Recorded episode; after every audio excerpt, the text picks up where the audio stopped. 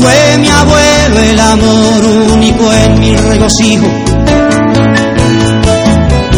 Del recuerdo siempre fijo en aquel cristal del llanto como quimera en el canto.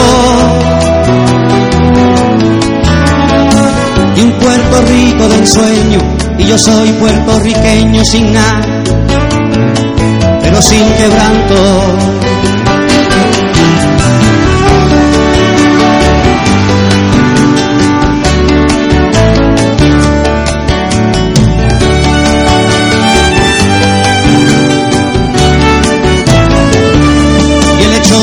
Desmienta, que se ande muy derecho, no sea en lo más estrecho de un zaguán, pague la afrenta.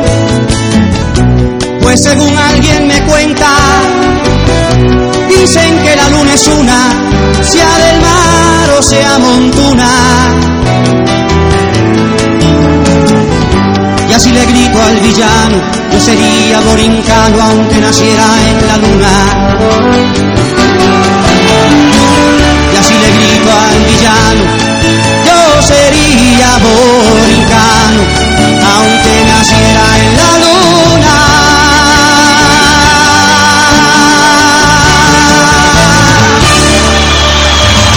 4.55 aquí en Radio Paz, el 810 AM, en tu radio, radiopaz810.com.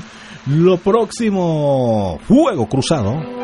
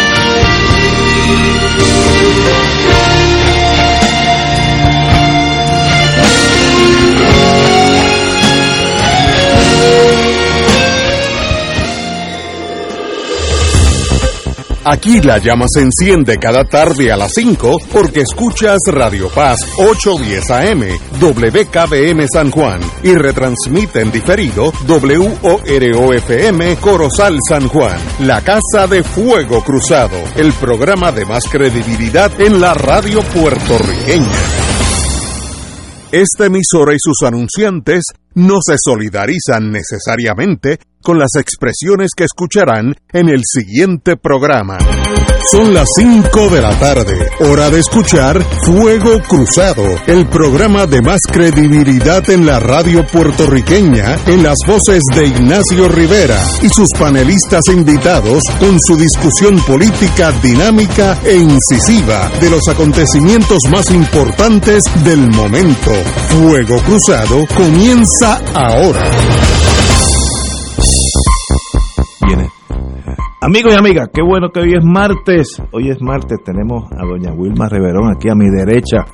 en, el, sentido físico. En el sentido físico. y Marilu Gómez está llegando, va a estar al frente mío, así que estamos igual. Y el compañero don Arturo Hernández a la diestra y a la Siempre a su izquierda. A la siniestra. Así que empezamos en el día, hay muchos Mira cómo son los prejuicios con, con, la gente de izquierda, que diestra y siniestra. Así es. Siniestro. Sí, sí. Es que, ¿sabes? La propaganda es casi inconsciente, pero manda mensajes. Pero es milenaria, ¿sabes? Sí, sí, sí. No, la gente mala no es de ahora. Alguien está dando bandazos por ahí. Mire, y cuando más sutil son, dicen no diestro. Exacto. eh, bueno, amigos de Mega, eh, una buena noticia, de vez en cuando hay que decirle que las cosas están saliendo bien. Sin incidentes, el inicio de la segunda semana de clases presenciales las matrículas en las escuelas que abrieron todavía es escasa en el sistema público. Mira, así se empieza. Eh, seis escuelas tienen una certificación final, que, que esto significa que el Departamento de Salud visitó los planteles y validó que cuentan con los protocolos y las medidas de prevención adecuadas. Otras 89, así que son 95 en total, obtentan ostentan una certificación preliminar en lo que salud la certifica. Mire, así se empieza. Si uno espera que todo esté en orden, pasan dos años más. Así que se empieza caminando escuela a escuela, poco a poco, porque no hay equivalencia a un profesor estar allí frente de sus estudiantes, sobre todo mientras más jovencitos más, eh, más, más influencia puede tener un buen maestro, un buen profesor. Así que en ese sentido, endoso totalmente la apertura de las escuelas. Ya mi hijo, en, mi hijo no, mi nieto en, Maryland ya, ya está, ahora está una vez en semana, miércoles, y el semestre que viene, que empieza en abril por ahí, ya tiene dos días. Pues hay que empezar. Si se empieza, se termina. Si no se empieza, y esperemos que todo esté en orden, que ese es el, puertorriqueño, para, para, no decidir si inventa problemas, entonces se quedan cejar las escuelas. Eh, todavía no, no, hemos dado un tajo, como diríamos en el campo, sobre el problema de las, de las columnas cortas, que es potencialmente una bomba de tiempo. Miren, eh, para adelante. Ahora, tampoco lo dejen para nunca hasta que venga la próxima tormenta, ¿no? Yo conozco a mis muchachos. Los mismos que están a cargo de las columnas cortas están a cargo de las lanchas de Vieques. el mismo cruz que no han dado un tajo en 40 años. Arturo. Pues mira, Ignacio, yo creo que sí, en efecto, había que empezar. El asunto que yo siempre he planteado es que ¿dónde ha estado el plan? Sabemos, obviamente, que acabamos de pasar unas elecciones en noviembre y la toma de posesión del nuevo gobierno eh, se raya ya en enero, empezando el año. Y, y el planteamiento mío es que tanto, no tan solo el asunto de las escuelas con columnas cortas, que son bastantes, sino que en este mismo ejemplo de las escuelas con certificaciones requeridas para poder aperturar, abrir, dar las clases presenciales. Estamos hablando de que... 89. 89 con certificación preliminar y, seis, full time. Full time. ¿Cuántas escuelas totalmente hay en Puerto Rico? Miles. Miles, de escuelas. Miles de escuelas aún, aún desco- habiendo descontado las cerradas Exacto. por Kelleher. Yo creo que hay más de mil. Aquellos que sepan nos mandan un mensaje. Hay más de mil y pico de, y cuidado, Pero, pero y cuidado, yo mucho estoy de, acuerdo, estoy de acuerdo contigo y estoy de acuerdo con mi, con mi visión. Empiecen. Sí, aunque claro. sea con 89. Pero- la semana que viene son 90. Vamos a seguir caminando. No yo no tengo problema con eso. El problema que yo tengo es que aquí debe haber eh, una visión estructurada hacia un objetivo, ¿verdad? Y pues no me digas que sí, que el objetivo es que todas abran al final de cuentas. Pues claro que ese debe ser el objetivo, pero tiene que haber lo que dicen en Castilla la Vieja, un timetable, ¿verdad? Un- una programación, una estructura para ir alcanzando unos niveles, como cuando tú haces una edificación, tú la vas haciendo por etapas y le pagas a los contratistas por etapas. Terminaste esta etapa, se, se verifica que esa etapa está completa, la pagas y sigue para la próxima etapa. Pues mira, aquí lo mínimo que debe haber existido es que haya una proyección de que para agosto, agosto de este año, estamos hablando de unos próximos meses, ya estamos en marzo, eh, y estamos hablando apenas de abril, mayo, junio, julio, agosto, cinco meses. Y es muy probable que en cinco meses el problema de las escuelas, por lo menos el de las de, las de columna corta, no esté resuelto. Pues entonces usted tiene que hacer una proyección real, real, de que si de aquí a agosto usted empieza a trabajar con el problema de las escuelas de columnas cortas, ¿de cuántas escuelas existen con columnas cortas? 600. De aquí a agosto yo voy a tener ya por lo menos en función alrededor de 80 o 100 escuelas de columnas cortas. Tiene que hacer una proyección real, tiene que hacer una estructura, un plan estructurado. Pero esto ha sido empezar a la cañona, a la brava, eh, creo que a medio motor, lamentablemente, y, esto apunta a probablemente el despilfarro, desperdicio de recursos. Nosotros tenemos recursos, de, en demasía hay recursos aquí. Y no estoy hablando de recursos económicos, que el Departamento de Educación es de las agencias gubernamentales la que más presupuesto tiene, miles de millones de dólares. ¿eh?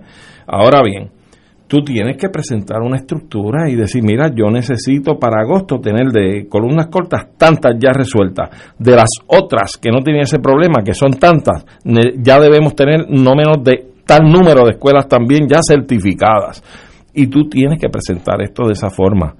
Aquí no hubo ningún plan, sola- solamente una decisión de que se van a abrir las escuelas y se van a abrir con este requisito a base de salud, a base de la, del Departamento de Educación, la certificación, etcétera, y la vacunación de los maestros y los protocolos que hay que observar dentro de la escuela, protocolos de higiene, protocolos salubristas con relación al COVID-19.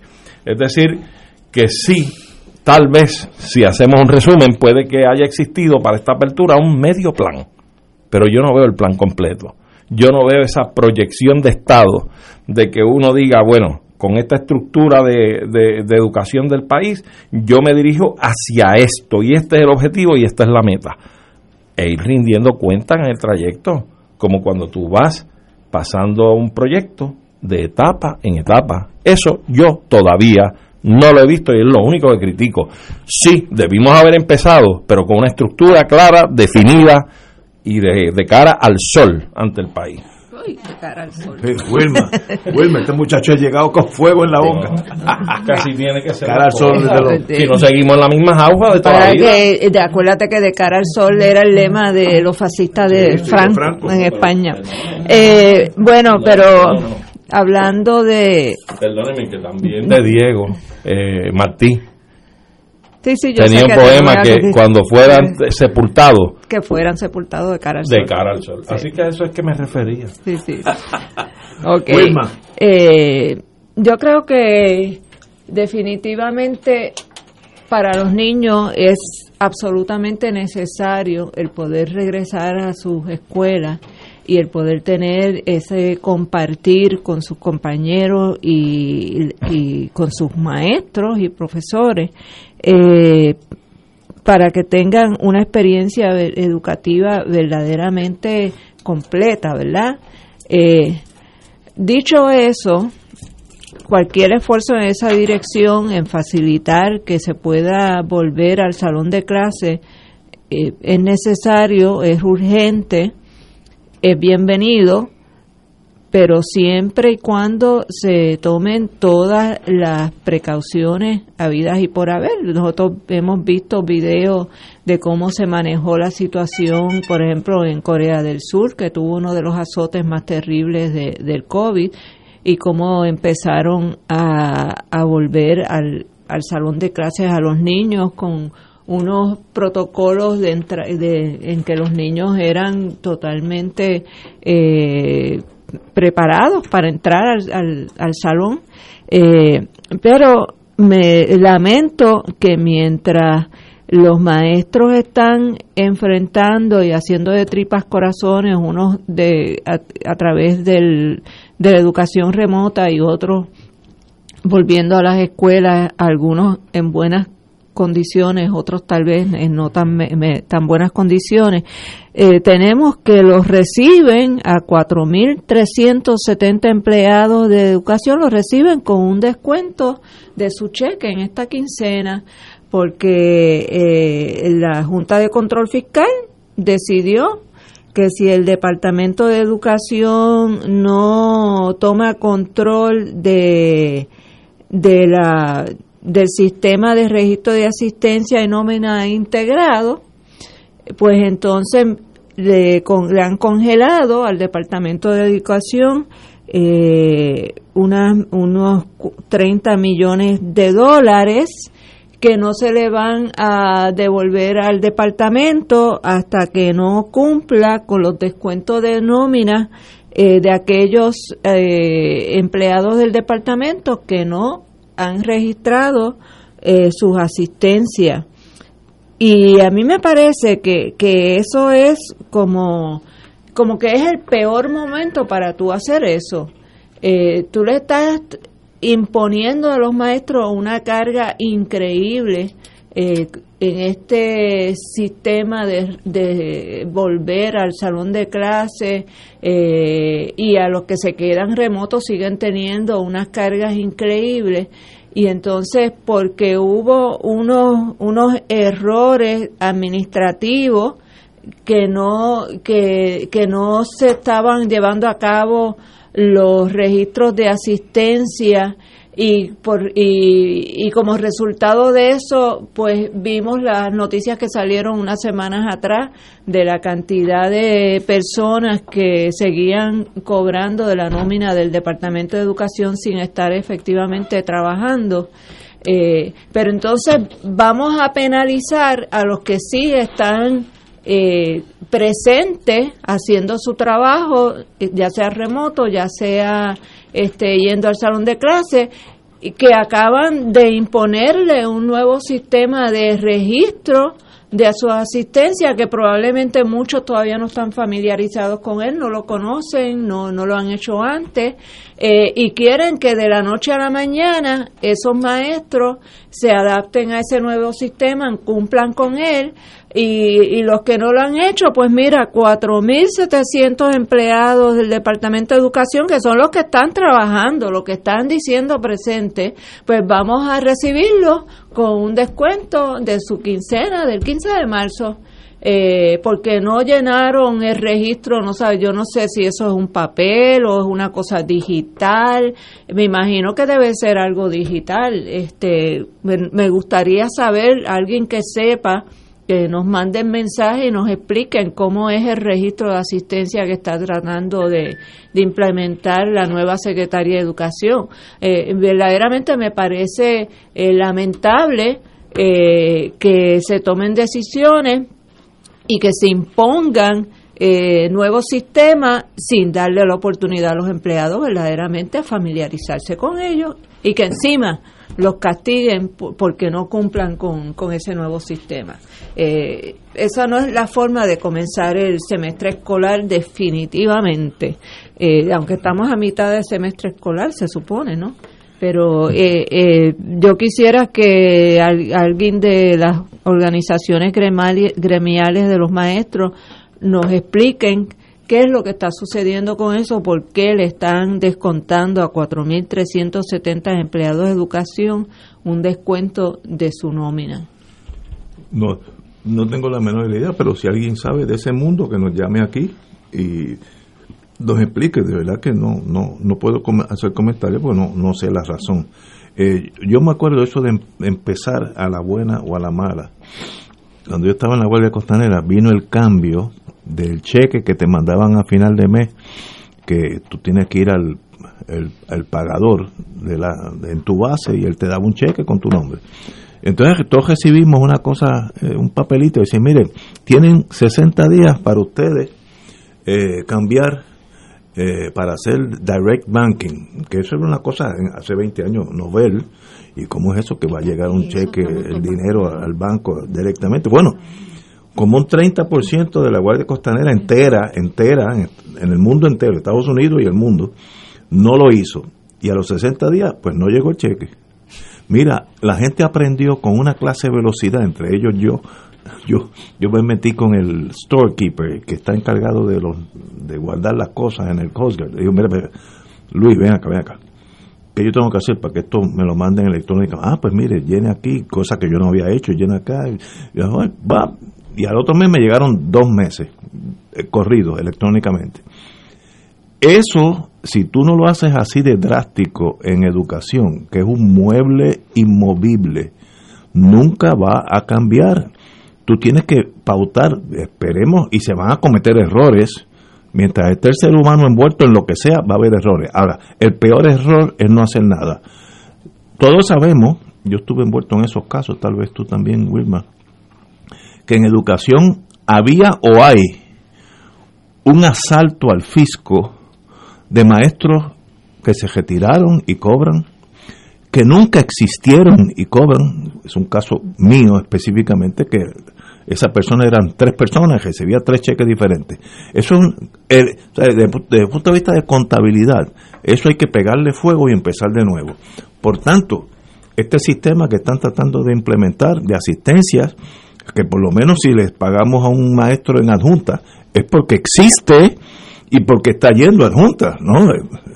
Eso ahora mismo tiene un montón de boquetes, un montón. Yo estoy seguro que ahora mismo hay maestros inexistentes y maestros que se jubilaron ya o peor, murieron y se siguen cobrando la familia. Empecemos, ah, que se cometen errores, pues eso te lo garantizo yo, pero yo creo en el sistema de la Guardia Costanera. Tú no llenaste eso, mala suerte para ti. Eh, para el mes que viene te mandamos dos cheques en vez de uno. Y así, oye, yo aprendí rápido y yo no sabía nada de electrónica. Fui un fenómeno, un wizard kid en electrónica, porque el sistema no me dio lapso para negociar nada, es todo o nada. Y así la vida hay que ir de vez en cuando. Sí, tenemos que ir a una pausa. Tenemos varios temas, oye, varias personas, eh, alcaldes ya están certificados. Ya era tiempo, pues vamos a eso después. Ya la compañera Marilu Guzmán está aquí. Buenas tardes, Marilu. Buenas tardes. Me excusan, pero había un tapón eh, inexplicable en el Expreso de las Américas, pero ya estamos aquí. Buenas tardes a Obvia- todos. obviamente, Mira, yo quisiera- obviamente tú no viniste en la lancha de Cataño. No. estarías aquí. no estarías aquí. Eh, Antes de que, de que nos vayamos, Ignacio, eh, la Federación de Maestros eh, emitió un comunicado al respecto. Ellos dicen, estos son los buenos días que le dan al Departamento de Educación de Puerto Rico al Magisterio. Por favor, pendiente de su DA14 y el sistema. Si ven TNR, que no le corresponde, llamen inmediatamente al call center de TAL, ellos sabrán lo que es eso, para resolver y si no logran corregirlo, por favor nos informan inmediatamente. Una vez le aparece la carta de descuento en su sistema, solo tenemos tres días laborables para reclamar y querellarnos. Es imprescindible que estén pendientes para que no nos roben el salario.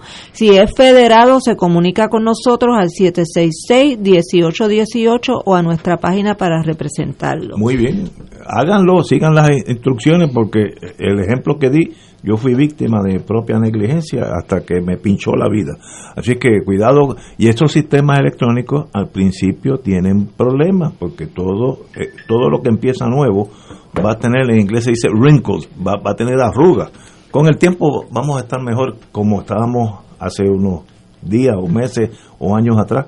Maestros que no existían cobraban y maestros que estaban Pero a los que hay que cobraban. descontarle el salario son a los que De- estaban los que a cargo de, la- de administrar esa nómina. Es- eso no me suena, Ah, no me a suena. eso es que hay que descontarles no. el salario. Investiguemos y solucionemos el problema. Vamos a una pausa. Fuego Cruzado está contigo en todo Puerto Rico.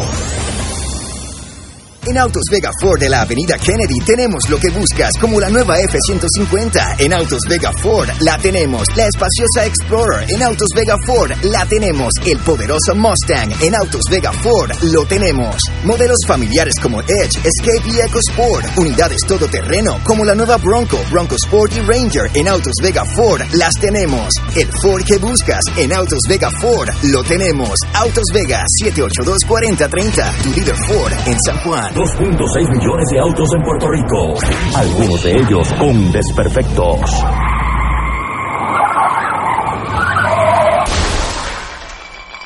Autocontrol. Tu carro. Tu carro. Tu mundo. Lunes a viernes a las 11 de la mañana por Radio Paz 810 AM.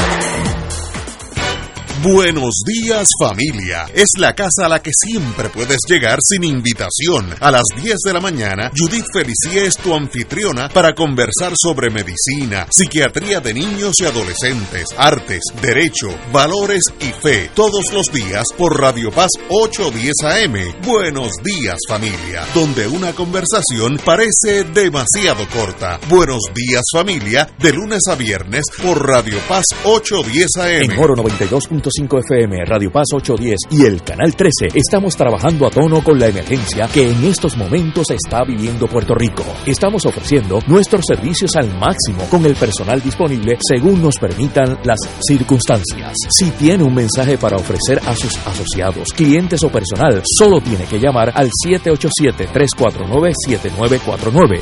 787-552-0825 y nuestros empleados le comunicarán al personal de para atender su necesidad. A nuestros clientes estén en comunicación con su ejecutivo o ejecutiva de ventas que continúan ofreciendo sus servicios como de costumbre. Recuerden los teléfonos 787-349-7949 y 787-552-0825. Y ahora continúa Fuego Cruzado.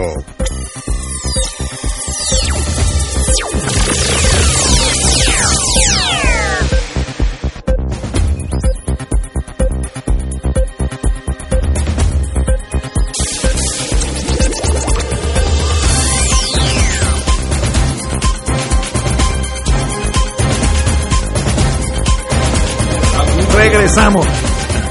Sí. No va a vender el Capitolio. ¿Verdad? Con todo lo que tiene adentro, Ah. con algunas excepciones. Hay que sacar alguna gente antes. Hay, hay como cinco que se salvan. Se, se podría privatizar.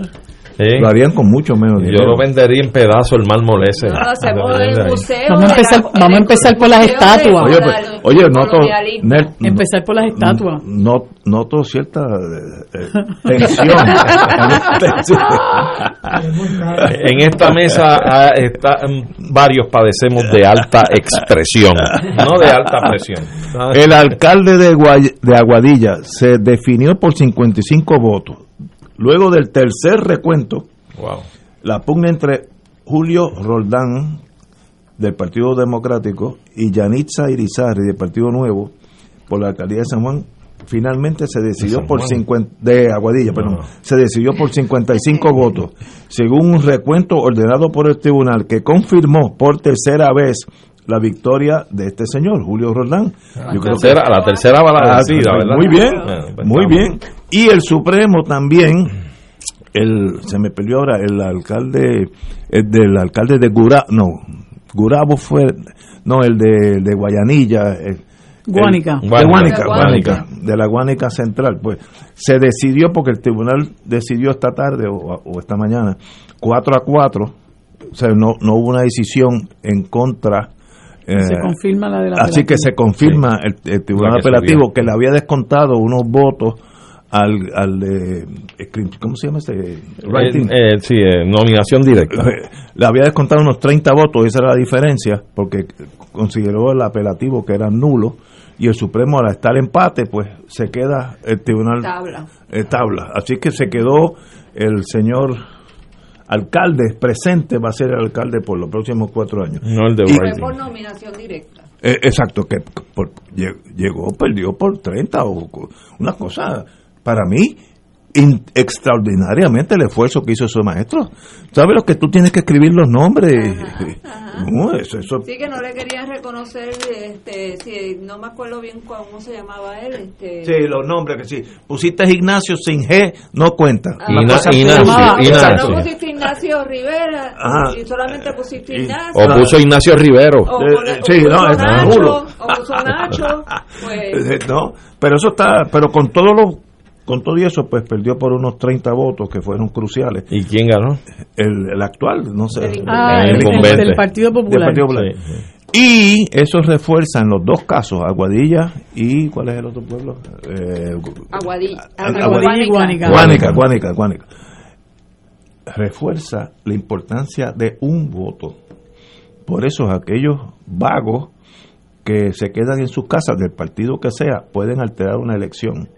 Porque en Aguadilla, que es un pueblo bastante grande, mucha población, 55 votos no es nada. Ahora no, pero lo interesante Y de este fue esto, 30. lo interesante de esto, Ignacio, es el ruling que más o menos está estableciendo el Supremo en cuanto a estos dos casos que tú has mencionado aquí y cómo se va, porque seguramente llega al Supremo también, a atender el asunto de la unidad 77 de San Juan.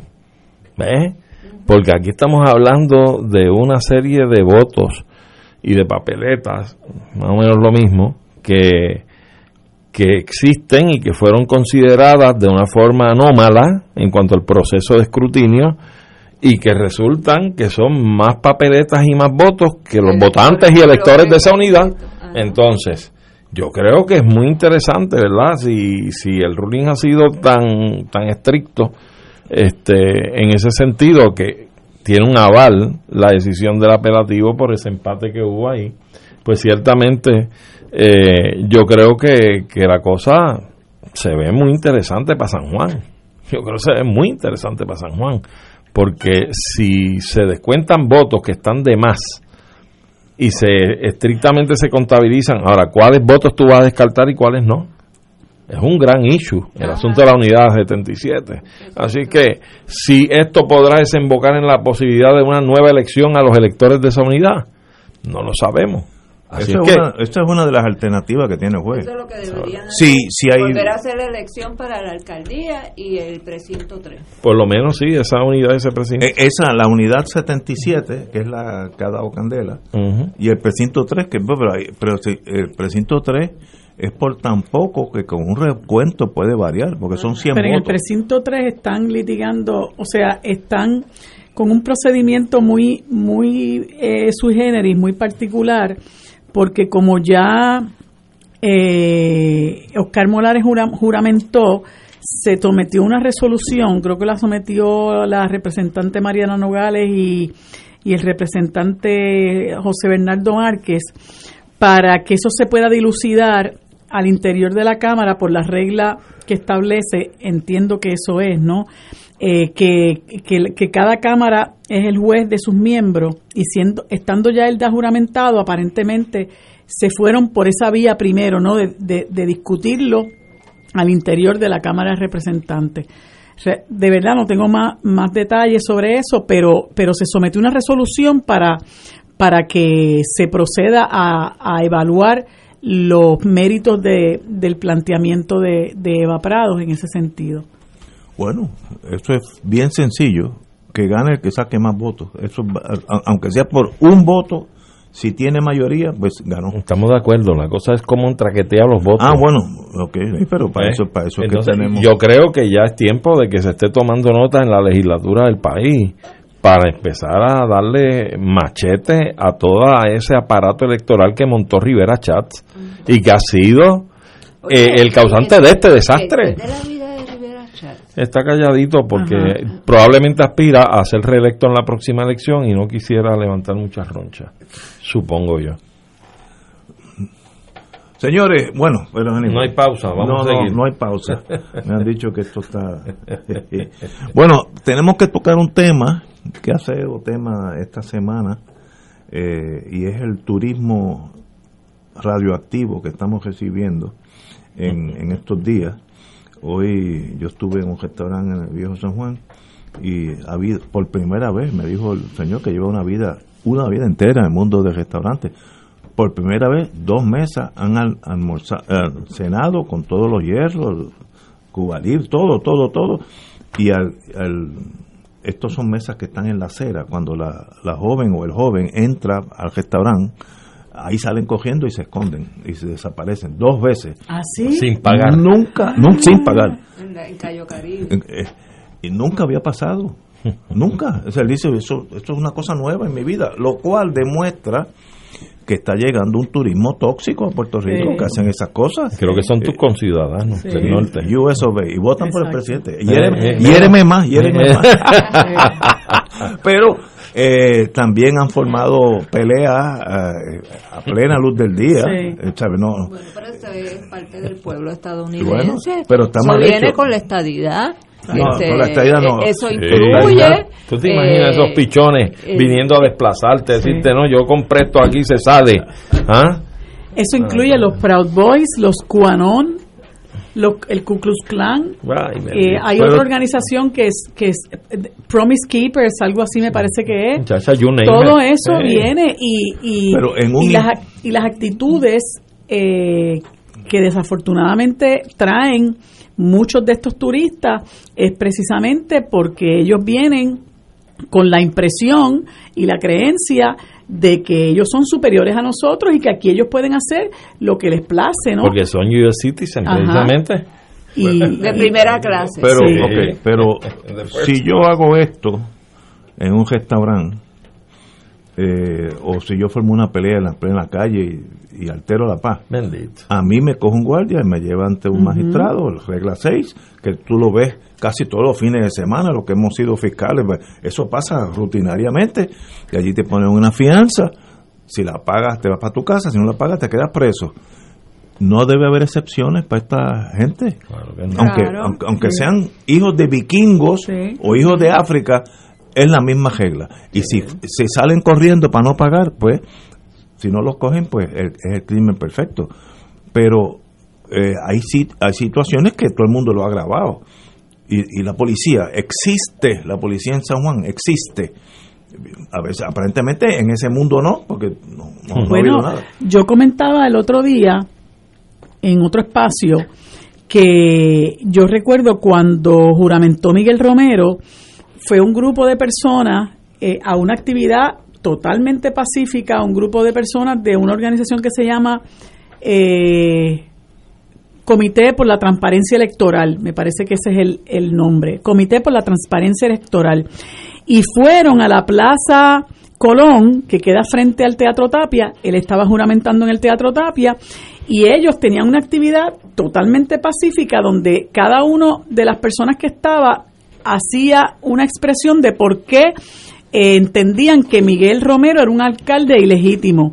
Y yo quisiera que tú hubieras visto la cantidad de policías municipales que había allí para propósitos de una actividad que era totalmente pacífica, que era una gente expresando su rechazo a la juramentación de Miguel Romero.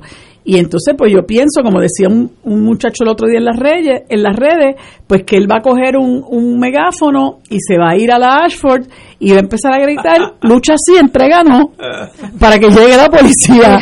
Y entonces se ha resuelto el problema. Sí, sí, sí. Pero, Pero- mira, yo creo que, que una de las cosas que a mí me preocupa de, de toda esta situación es que ha exacerbado unos sentimientos eh, racistas, xenofóbicos y de clase.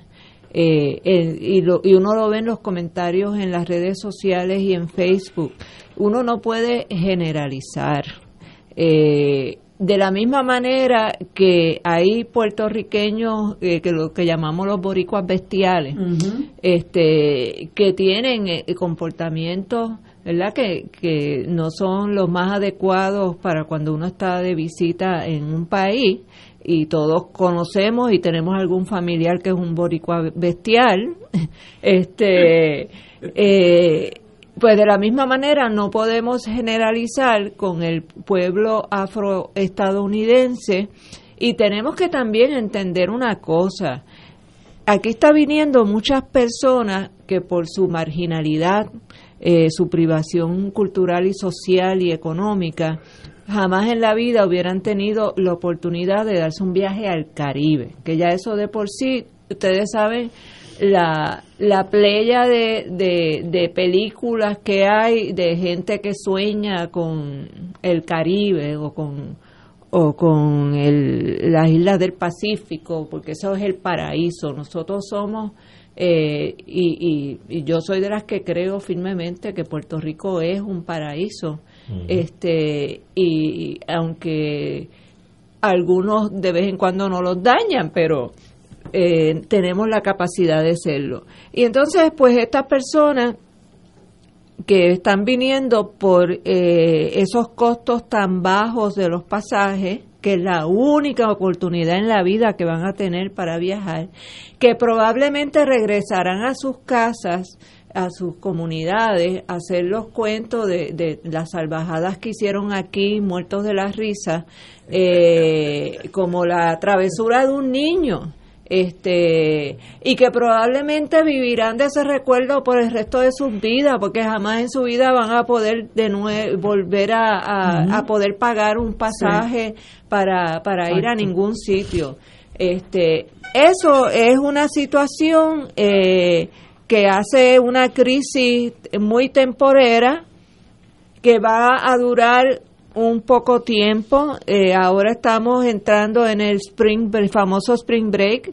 Eh, yo desde la, la, ventana de mi oficina, estoy en un piso 12, veo pasar los aviones. Hoy yo les, yo les digo a ustedes que pasaban aviones por lo menos cada 10 o 15 minutos. Aquí está llegando manadas de gente en estos momentos. Hoy, hoy. Este, y así que este fin de semana va a ser bien caliente, pero sin, sin que se entienda como que estoy justificando el comportamiento. Yo creo que uno no tiene que tener eh, eh, grados universitarios para portarse bien. Eh, porque yo vengo de una familia donde la, la gran mayoría de mi familia nunca jamás llegaron a una universidad y, sin embargo esos comportamientos simple y sencillamente nunca se vieron porque hay en el, en el hogar, en la enseñanza en el hogar, siempre fue una muy nutritiva en ese sentido, de, de valores y de, y de enseñanzas culturales y sociales. Y, y yo lo que, lo que llamo ¿verdad? A, a, a todo el mundo Es difícil bregar con esto. Si usted no ha tenido la experiencia de visitar el gueto en Estados Unidos, eh, yo tuve la oportunidad de trabajar como voluntaria dando clases de historia en United Bronx Parents, que queda en el sur del Bronx, y he vivido en Nueva York, o sea que conozco la cultura de los guetos de Estados Unidos. Eh, estuve hablando con Luis Gutiérrez y, le, de hecho le pedí que se expresara al respecto porque está viniendo mucha gente de Chicago también. Y esto es una sociología que hay que explicarla y no podemos reaccionar eh, con comentarios racistas, eh, con comentarios xenofóbicos, con comentarios clasistas, porque el mundo afroestadounidense es enorme y es variado y, igual que los puertorriqueños, pues hay personas excelentes y hay personas que no son tan excelentes, muchas y la mayor parte de ellas porque no han, vivido en un ambiente de violencia y de privación que no les ha permitido ser, desarrollarse como unos seres humanos eh, con los valores y los comportamientos y las conductas que, que aspiraríamos a que todos se compartan. Dicho eso, pues, yo no creo que la solución sea Macetti para el cuartel, como plantea Ignacio. Yo creo que sí hay que llamarle la, la atención. este, eh, eh, pues, yo los montaría, los, los, los cogería y les diría, ok, te divertiste, está bien, pues mira, ahora te vas para tu casa y lo llevo al aeropuerto, pero te, vas en el próximo Pero mira las cosas como este, funcionan. Aquí le acaban de dar dos multas a un chofer de Uber porque permitió que dos turistas que llevaba él se estacionara en, zona verde y ellas hicieran necesidades fisiológicas en esa zona verde. A plena luz del día, sin taparse, sin nada. ¿A quién identifican la tablilla del vehículo? Van Eh. tras el chofer y le meten dos multas de 500 dólares cada una por estacionarse en la zona verde que está prohibido y por haber permitido a esas turistas realizar ese acto. De- déjenme explicarlo. O sea, esto es un problema enorme. Un gobierno existe, entre muchas cosas, para darnos seguridad. Todos los gobiernos del mundo, ahí no hay excepciones. Moscú, Pekín, Escandinavia, el rol del gobierno es dar seguridad, educación, etcétera, etcétera. Pero seguridad es la primaria. Estos señores, a mí me importa tres pepinos que vengan de un gueto o vengan de la escuela graduada de Harvard. Si se comportan como animales salvajes, hay leyes que me aplicarían a mí, a mí. Yo no puedo ir a la calle Loíza eh, el viernes por la noche, coger un canto de palo y romper un windshield. Ah, soy turista, pues me voy para Detroit. No, te chupa ocho meses de cárcel. Si yo soy el, si yo soy el, el- el- el policía que está allí, ese no se va. Pero, ah, que no saben inglés. Mire, para dar un macanazo no hay que saber inglés. Usted va a hacer valer la, la orden.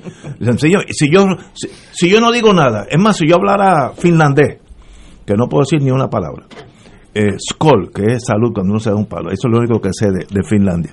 Si voy yo y rompo ese mismo windshield y hablo fin- finlandés, ¿me bajan a dejar ir? No puede ser, no puede ser. Hay unas cosas mínimas. El color, la religión, la educación, eso es secundario. Si no, le vamos a hacer un daño a la- al turismo en Puerto Rico de décadas. Si se corre la voz que esto es un país anárquico y que la droga y el sexo y La los corrupción. caminando, pues, pues no va a venir un turista. Esa, esa, Este la- no es un país anárquico donde se No, corre no, la droga, el sexo y la corrupción. Eso no es. eh, Aquí, aquí el 99% de la sociedad se comporta sin tenerlo que ir a un tribunal en sus vidas. Estoy hablando, esta gente que vienen con el complejo, con dos factores negativos. Una ignorancia que si tienen cuarto grado, tienen mucho, estoy exagerando. Y un complejo de superioridad porque ellos son el imperio.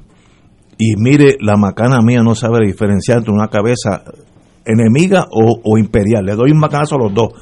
En el sentido si resisten, resisten el arresto, ¿no? Primero trato a la buena. eh, pero espérate, espérate, tú dijiste una, una cabeza enemiga o imperial. Sí, porque esa gente vienen y Para dicen, mismo, Por, por eso, porque el imperio No, no. es enemigo también. No, no, pero, que- pero, Pero- pero pero sin mi- entrar en eso ahora. Ah, Si, si tú me dices a mí, Ignacio, yo que he estado la vida entera en el servicio federal, estoy retirado y todas esas cosas, y serví, cometí errores y cometí muchas cosas buenas, como es la vida. Me dice, ok, Ignacio, como yo vengo de un gueto allá en Filadelfia o en Chicago, tú en realidad eres una cucaracha porque yo soy superior a ti. Mire, a mí se me sale el indio y jalo por la macana. Yo- es que no puedo aguantarlo. si O sea, no, eh, al lado de acá. si yo si yo voy a almorzar al restaurante que yo quiera pido a Tojender y cuando terminan veo que la muchacha o el muchacho miró para el lado y salgo corriendo. Mire no me importa qué lenguaje que de dónde yo vengo eso es un delito. Él lo sabe porque a qué no hace eso en el gueto de él a qué no hace eso como dice un amigo mío que es un poco más cínico. ¿por qué no van a Singapur y hacen eso? ¿por qué no van a Moscú y hacen eso? ¿Por qué no van a La Habana y Pues sabes lo que les va. Los muelen a palo, ¿no? Yo conozco a mi gente.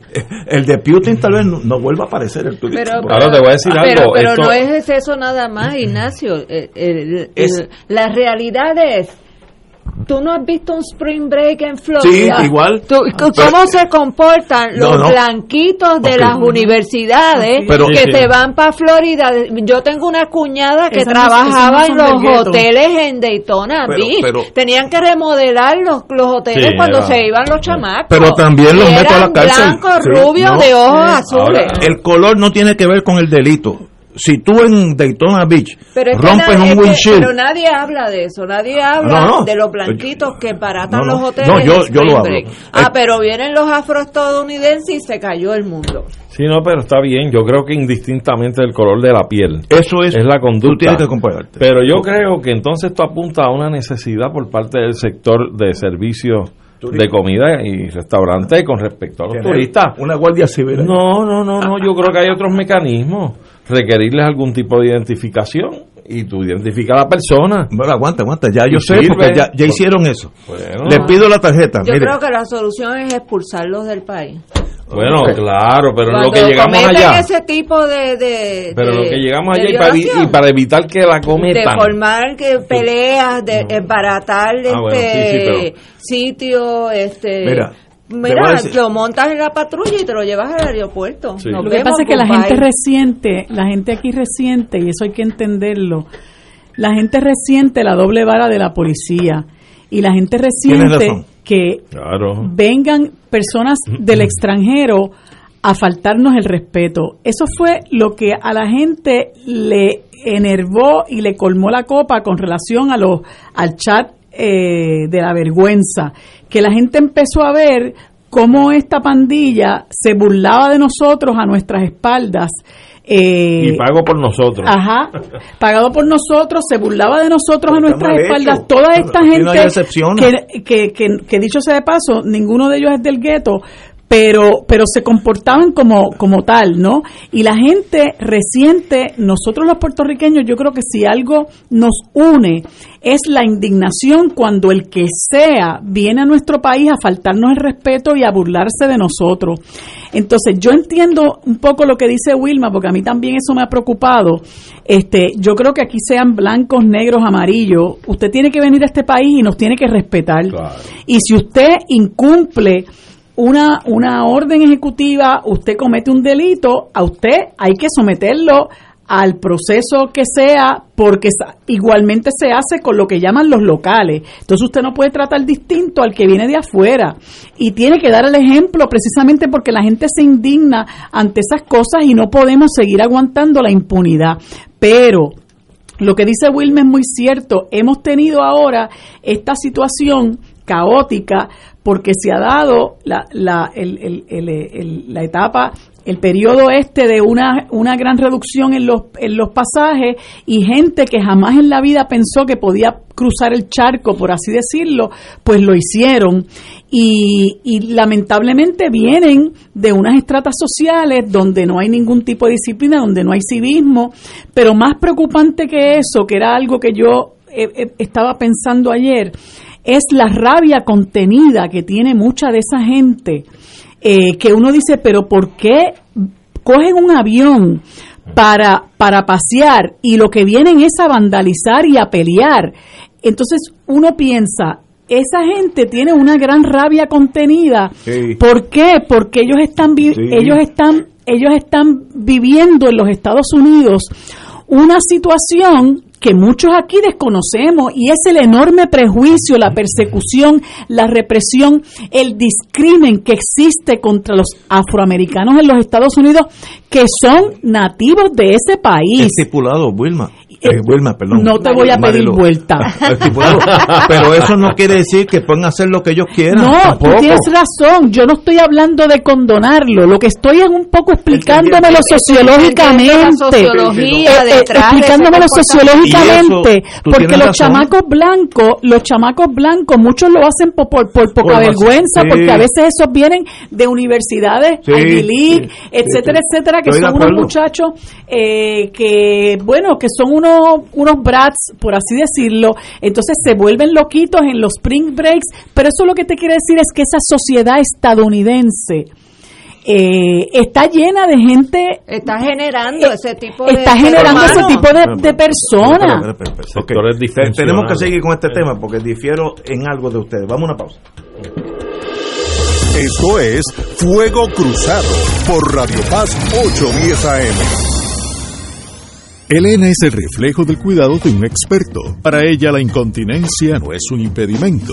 Nuevos pañales Tena Slip Ultra y toallas húmedas con tecnología ProSkin, exclusiva de Tena, con componentes que cuidan y protegen la piel de los adultos para mejorar así su calidad de vida. El cuidado de un experto se nota y se siente en la piel. Solicita muestra gratis en tena.com.pr o llamando al 787-509-7307. Fuego Cruzado está contigo en todo Puerto Rico. Puedes evitar el contagio comunitario del COVID-19 limitando el espacio entre personas con una distancia de al menos 6 pies. Las personas infectadas pero sin síntomas pueden transmitir el virus sin saberlo. El municipio autónomo de Carolina te recuerda establecer distancia al compartir con personas que no viven bajo tu mismo techo o en lugares públicos. La distancia física salva vidas. Estos sencillos pero importantes principios de prevención pueden evitar más muertes por el COVID-19. Evita el contagio. La tecnología avanzada al cuidado de su salud tiene un nombre. Advanced Imaging Interventional Center. Siempre con innovadores servicios en radiología diagnóstica y un personal certificado brindándole confiabilidad con resultados más certeros en todas sus pruebas. Ofrecemos MRI, tomografía computadorizada, angiografía digital, neuroradiología, sonografía y ahora con nuestro nuevo servicio avanzado de PET-CT para pruebas de alta eficiencia. Advanced Imaging, edificio Arturo Cadilla, Centro Médico San Pablo Bayamón, 269-2442. AESA, la pequeña gigante, te invita a sintonizar su espacio radial AESA Informa. Todos los jueves a las 4 de la tarde se estará ofreciendo información relevante a los pensionados y jubilados de Puerto Rico. Te esperamos a esa imparable, auspiciado por MMM Alianza. Buenos días familia. Es la casa a la que siempre puedes llegar sin invitación. A las 10 de la mañana, Judith Felicie es tu anfitriona para conversar sobre medicina, psiquiatría de niños y adolescentes, artes, derecho, valores y fe. Todos los días por Radio Paz 810 AM. Buenos días familia. Donde una conversación parece demasiado corta. Buenos días familia. De lunes a viernes por Radio Paz 810 AM. Y ahora continúa Fuego Cruzado. Regresamos, amigos y amigas. Mira, Ignacio, antes de que sigamos con el tema, aquí ah, pasa que aquí vienen eh, eh, lo, esa gente de la criptomoneda y la ley 20 y la ley 22. Aquí hay unos corillos de esa gente que son tan o más salvajes que estos muchachos. Pero ¿qué pasa? Que ellos se cogen, y esto lo sé porque conozco eh, de Sabes de lo que estás hablando. Tengo una fuente fidedigna. Ellos te cogen y te alquilan un restaurante completo desde las 12 de la noche a las 6 de la mañana. Y entonces están ahí. Hacen, y, y, eso es drogas de esas, mode, ¿cómo es que llaman? Designer drugs. Este, no beben, no beben mucho alcohol porque están con el agua, con como se meten todo ese tipo de pastillas y el perico. Y eso dicen que esos son unos bacanales que ni, ni te cuento, la gente que ha trabajado en esos eso bacanales. También es reprimible, eso no está bien. Y ellos se meten eh, o alquilan eh, eh, haciendas en la montaña, pero eh, eso no los vemos. Eso no los vemos y claro, no nos ofenden porque no, no los vemos. No, no los vemos, no los vemos pero que se comporten de una manera Pero- mejor que estos muchachos y estos no tienen excusa porque tienen billete pero a cuenta de que tienen billete pues bien. se creen que pueden romper todas Pero las en, leyes del en mundo Puerto Rico o en el país que tú quieras, aquellos que rompen la ley deben responder al sistema judicial. Todos, no hay excusa. Ah, que los que tienen dinero, como lo van a hacer en privado, es más difícil cogerlo, sí, pero si están usando drogas, eso también es un delito. Pero, pero lo que no puedes tener es un país donde no hay seguridad ni en las calles, anárquico. Vete por la calle estamos este de viernes. eso no puedes caminar. Y Mira, si partía el carro mal y le cae mal a alguno de esos energúmenos, te rompe el windshield, que eso ya pasó al Mira, frente de un, eh, de un eh, restaurante griego que hay allí. está- ¿Sabes? No, no, son gente salvaje. Estás hecho un político, ¿sabes? Porque estás recaudando simpatías de todos los sectores. Tengo un amigo aquí que me dice, pocas veces estoy de acuerdo con Ignacio Rivera. En cuanto a esos turistas indecentes, cuartel y maceta. Te puedes lanzar, ¿sabes? Mira, ya hay culturas que son más violentas que, que otras. Eh, cu- cuando yo estaba en la Guardia Costanera, los como viniera un buque de guerra inglés, había problemas en el Río San Juan.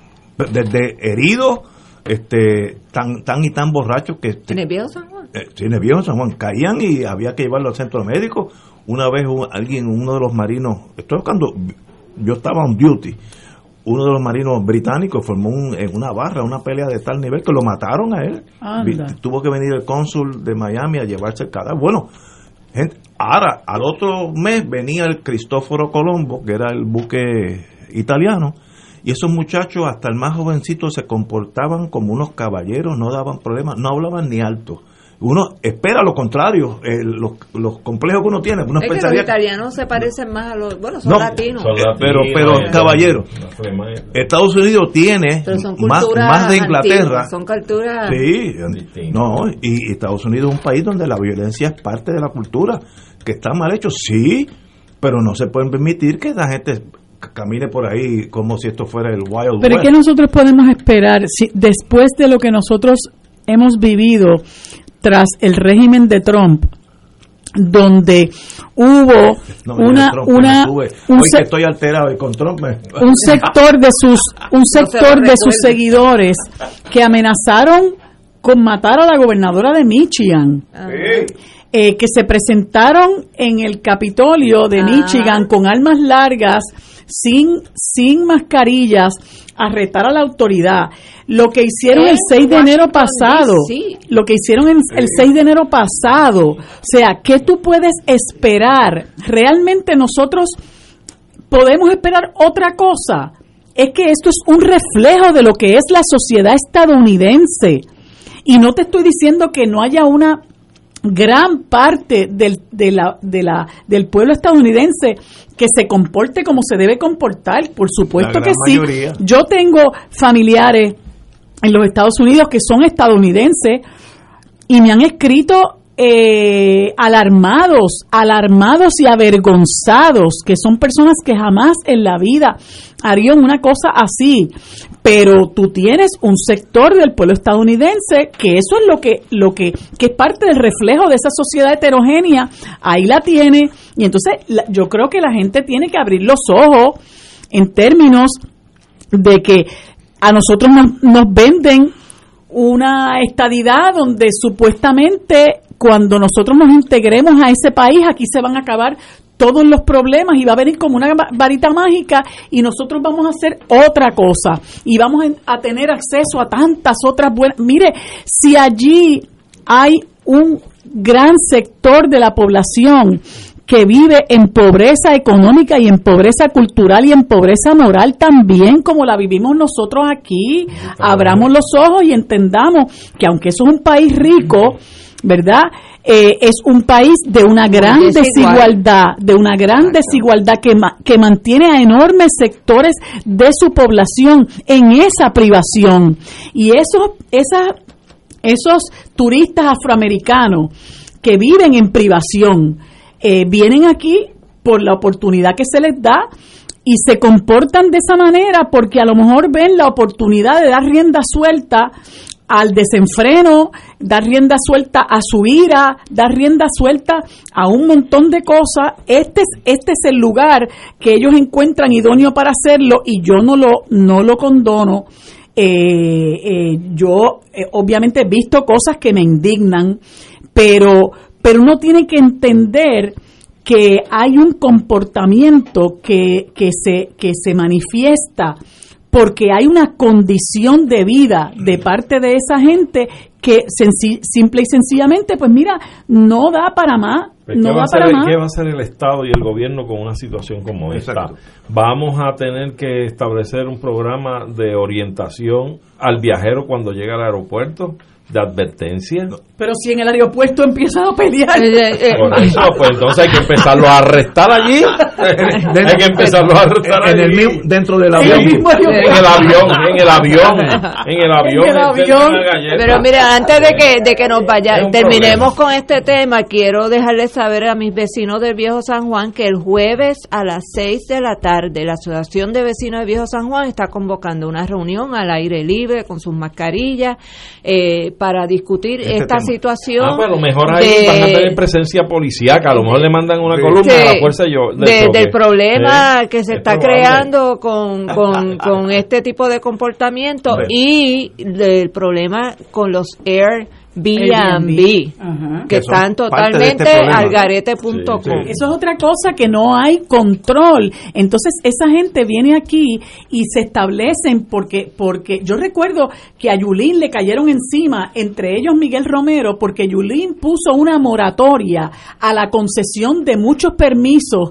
de, de establecimientos para turismo por respeto a las zonas residenciales del viejo San Juan. Y eso es lo que tenemos ahora con la con la relajación de todas esas de todos esos reglamentos que la convivencia residencial la convivencia de esos vecinos se altera. Ayer yo estaba oyendo dos señoras en el condado que son vecinas de allí. Aquellas señoras decían no tenemos vida y entonces totalmente alarmadas por la forma y manera en que muchas de estas muchachas se conducen. Yo vi un video de una muchacha me pareció un lugar del lo identifiqué como un lugar del viejo San Juan ella se sacó los senos tranquilamente.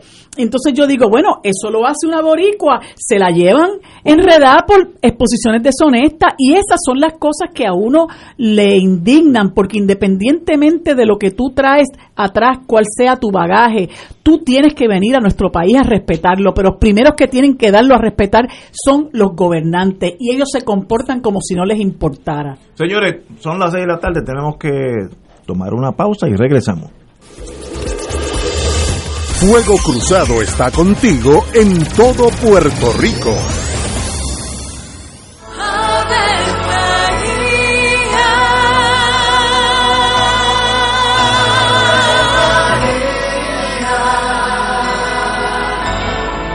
El ángel del Señor anunció a María. y ella concibió por obra del Espíritu Santo. Dios te salve María, llena eres de gracia, el Señor es contigo. Bendita tú eres entre todas las mujeres, y bendito es el fruto de tu vientre Jesús. Santa María, Madre de Dios, ruega por nosotros pecadores, ahora y en la hora de nuestra muerte. Amén. He aquí la esclava del Señor. Hágase en mí según tu palabra. Dios te salve María, llena eres de gracia, el Señor es contigo.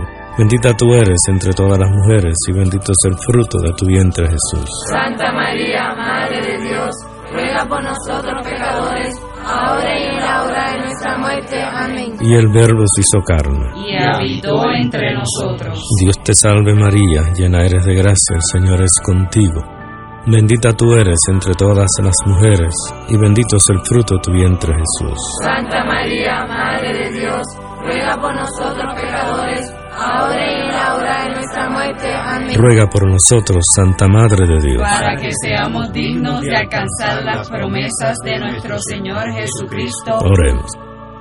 Derrama, Señor, tu gracia sobre nosotros, que por el anuncio del ángel hemos conocido la encarnación de tu Hijo, para que lleguemos por su pasión y su cruz a la gloria de la resurrección, por Jesucristo nuestro Señor. Amén. Gloria al Padre, al Hijo y al Espíritu Santo. Como era en un principio, ahora y siempre, por los siglos de los siglos. Amén. Los rotarios se preguntan antes de actuar, ¿es la verdad? ¿Es equitativo para todos los interesados? ¿Creará buena voluntad y mejores amistades? ¿Será beneficioso para todos los interesados? Mensaje del Club Rotario de Río Piedras. Aquí la llama se enciende cada tarde a las 5 porque escuchas Radio Paz 810 AM, WKBM San Juan y retransmite en diferido WOROFM Corozal San Juan, la Casa de Fuego Cruzado, el programa de más credibilidad en la radio puertorriqueña.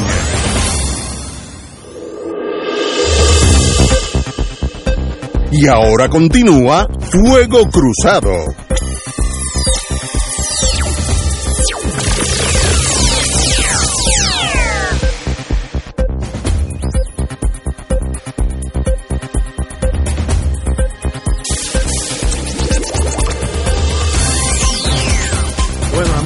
Después de que ustedes me han subido la presión suficiente, bastante por hoy, Oye, cada vez que yo vengo, tú dices. Oye, que sí, no, es que yo no quiero que te dé un tiene, tiene que, hay una relación causal directa contigo. Tú vienes y, la- y salgo aquí para el médico.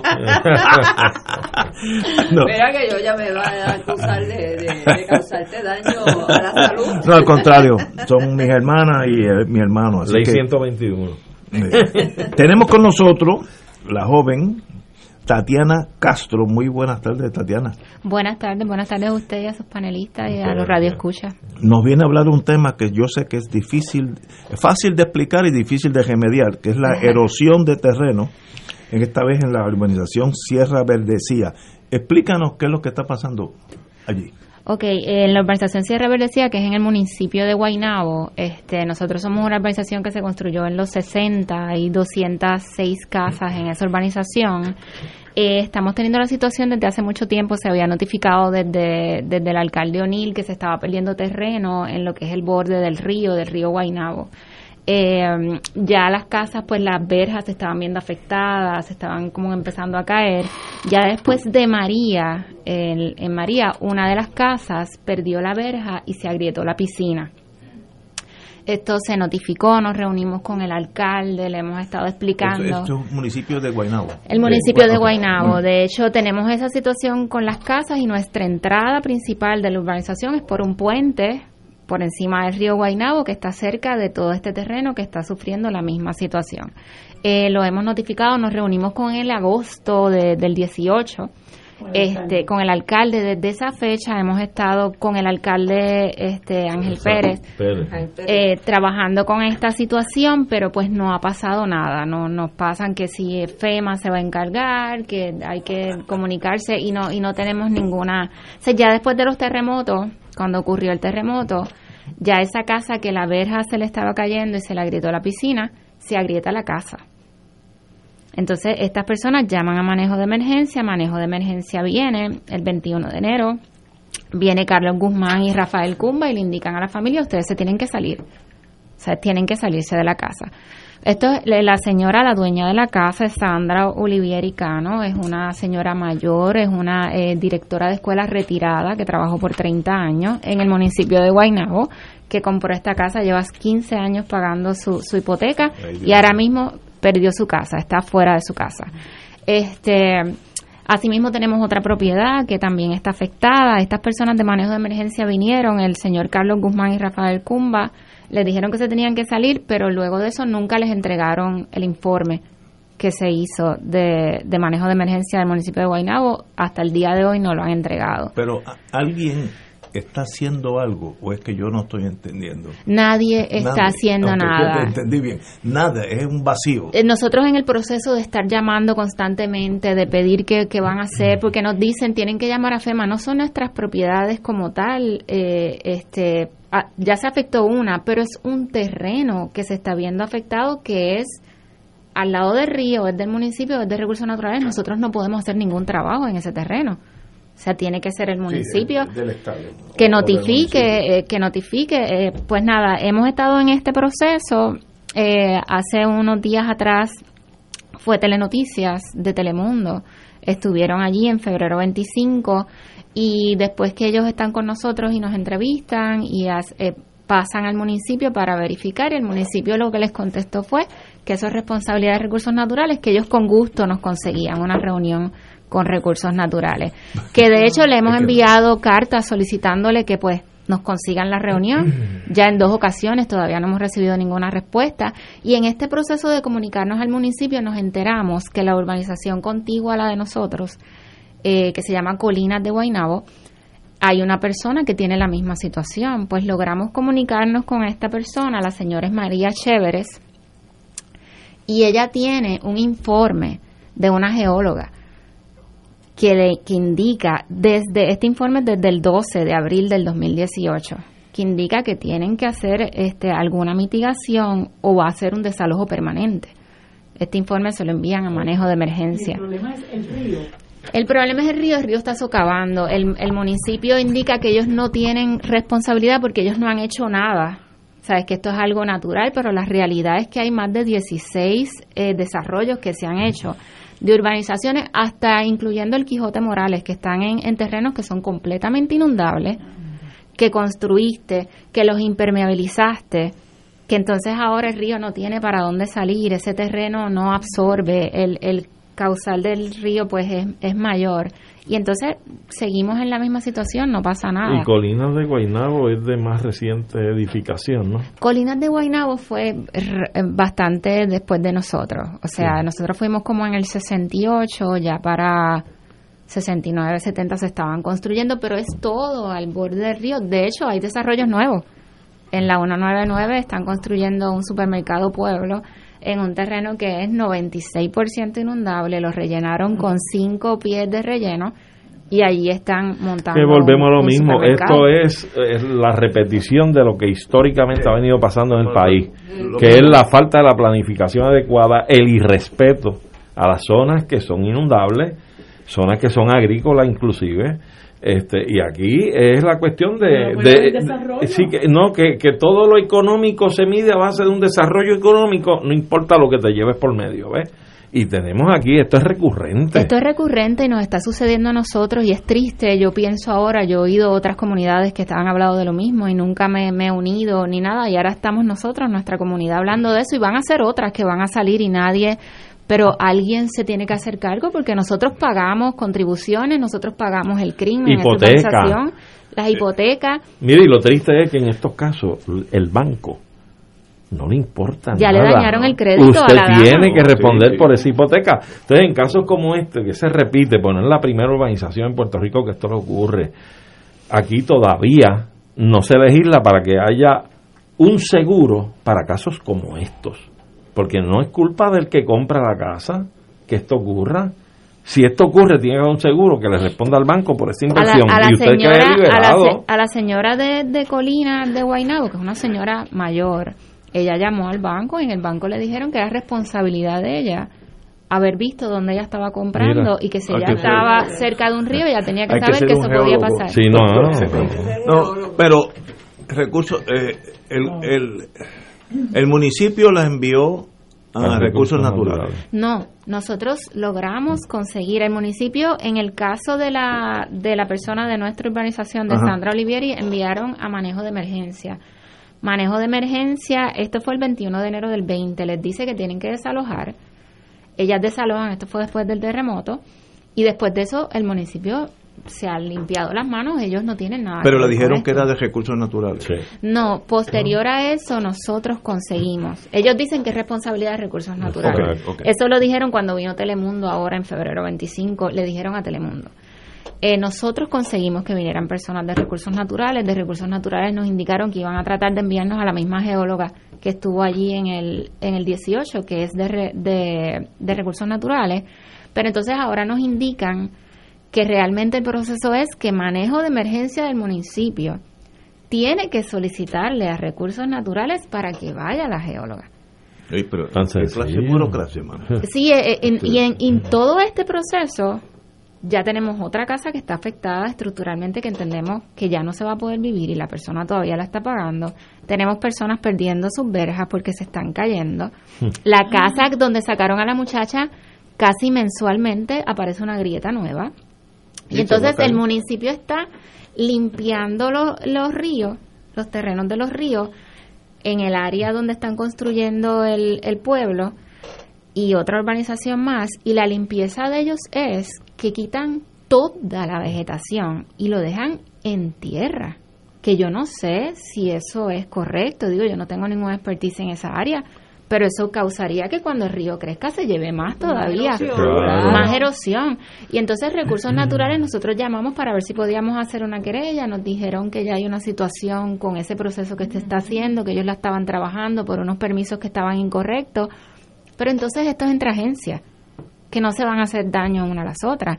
Y el municipio sigue con sus máquinas limpiando el río, lo que ellos llaman limpiar el río, que es eliminar toda la vegetación y dejarlo en tierra. Pero es que, mira, peor.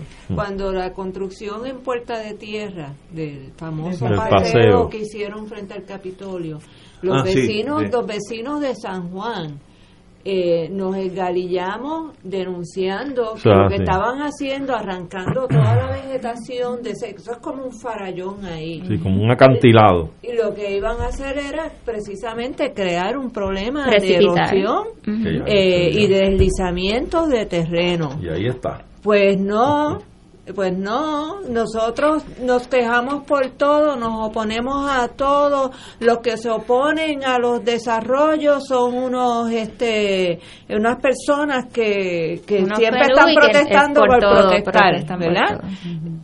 Ahí tenemos a Puerto Tierra ahora mismo a punto de caerse el, el paseo ese. Y entonces estas urbanizaciones, lo mismo. ¿Y cu- ¿Cuántas veces se ha denunciado que no se puede construir en terrenos inundables?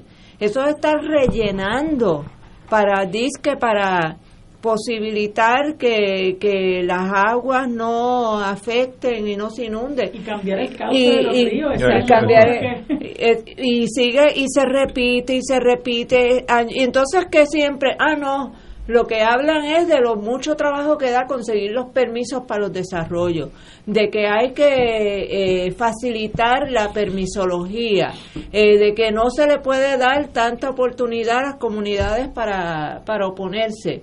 Entonces aquí lo tenemos. Exhibit number 8, ¿verdad?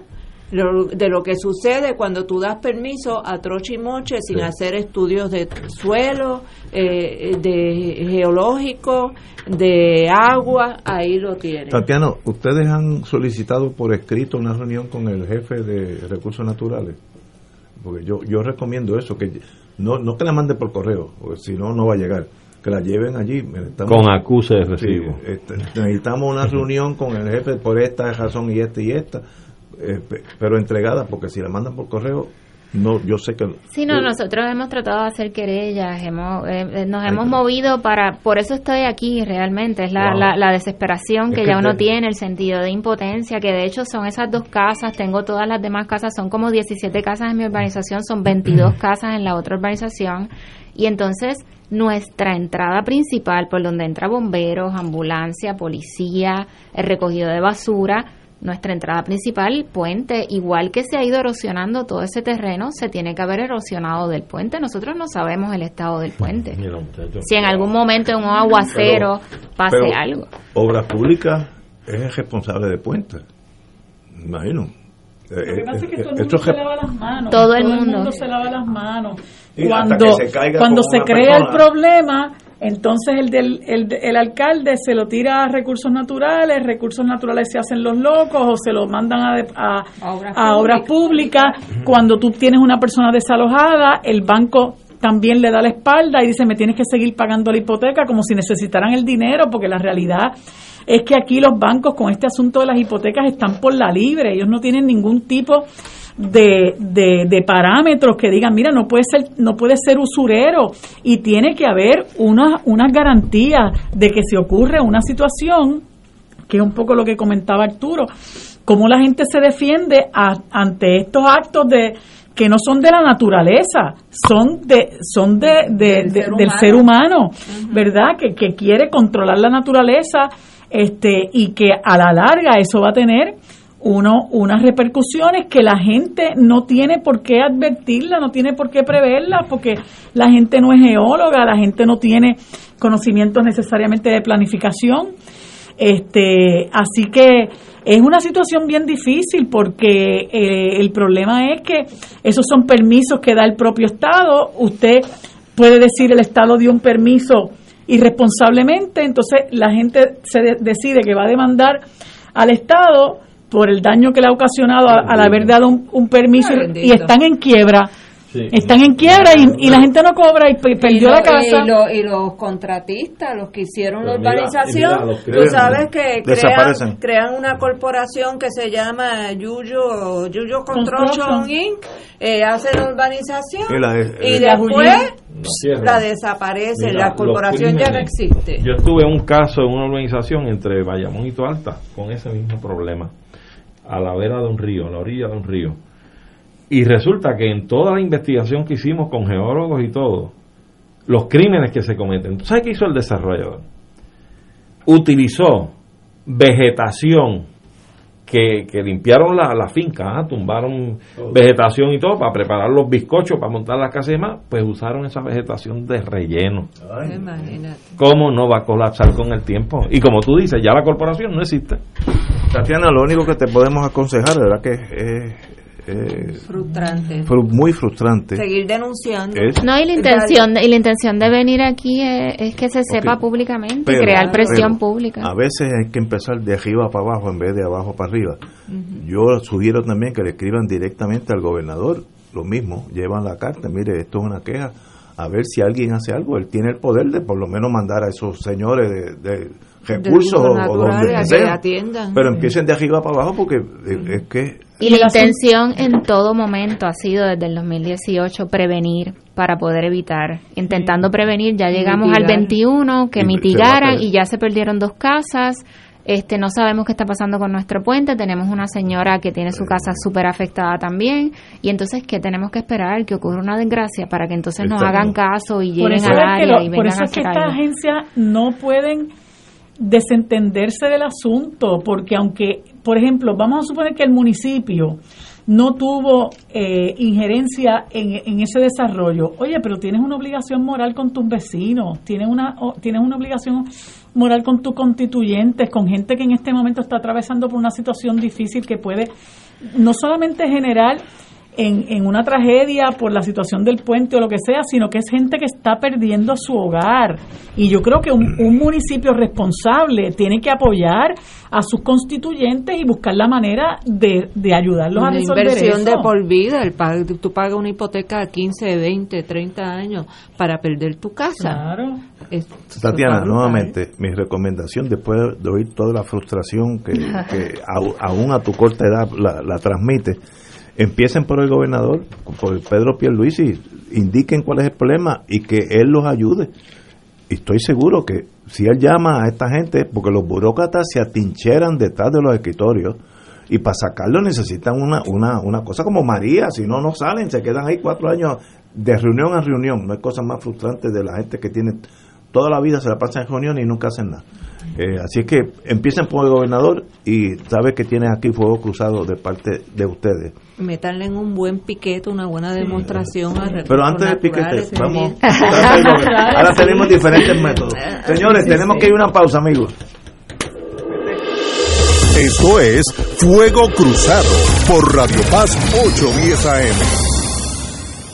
Elena es el reflejo del cuidado de un experto. Para ella la incontinencia no es un impedimento. Nuevos pañales Tena Slip Ultra y toallas húmedas con tecnología ProSkin, exclusiva de Tena, con componentes que cuidan y protegen la piel de los adultos para mejorar así su calidad de vida. El cuidado de un experto se nota y se siente en la piel. Solicita muestra gratis en tena.com.pr o llamando al 787 509 7307. Fuego Cruzado está contigo en todo Puerto Rico. 2.6 millones de autos en Puerto Rico, algunos de ellos con desperfectos.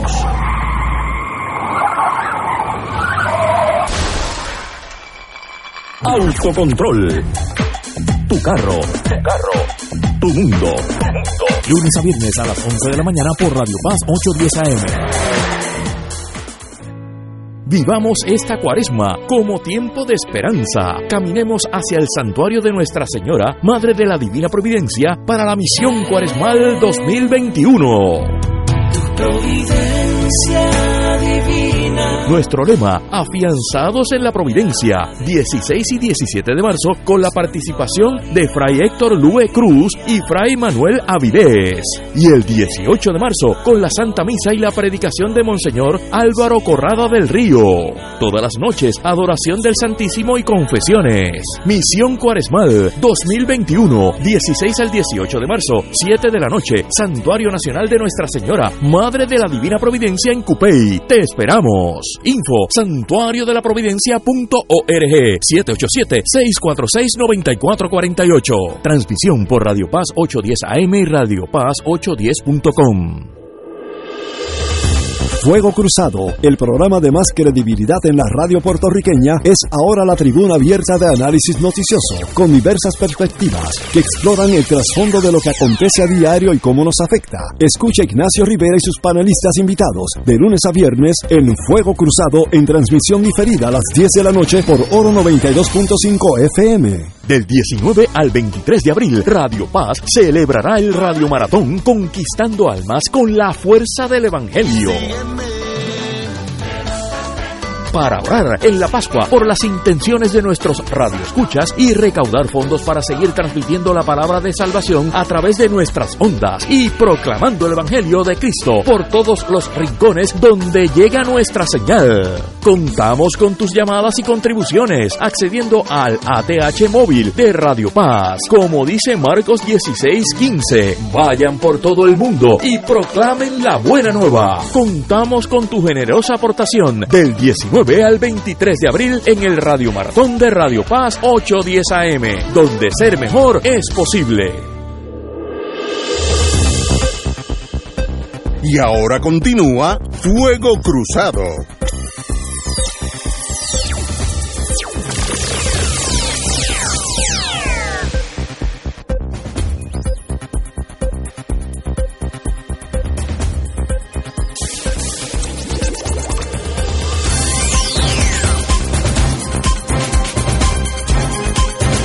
Regresamos, amigos y amigas, a Fuego Cruzado. Un tema eh, que es de mi frustración, risa, otro más, otro más tema. frustración, son las lanchas de Vieques y Culebra. Ay, bendito.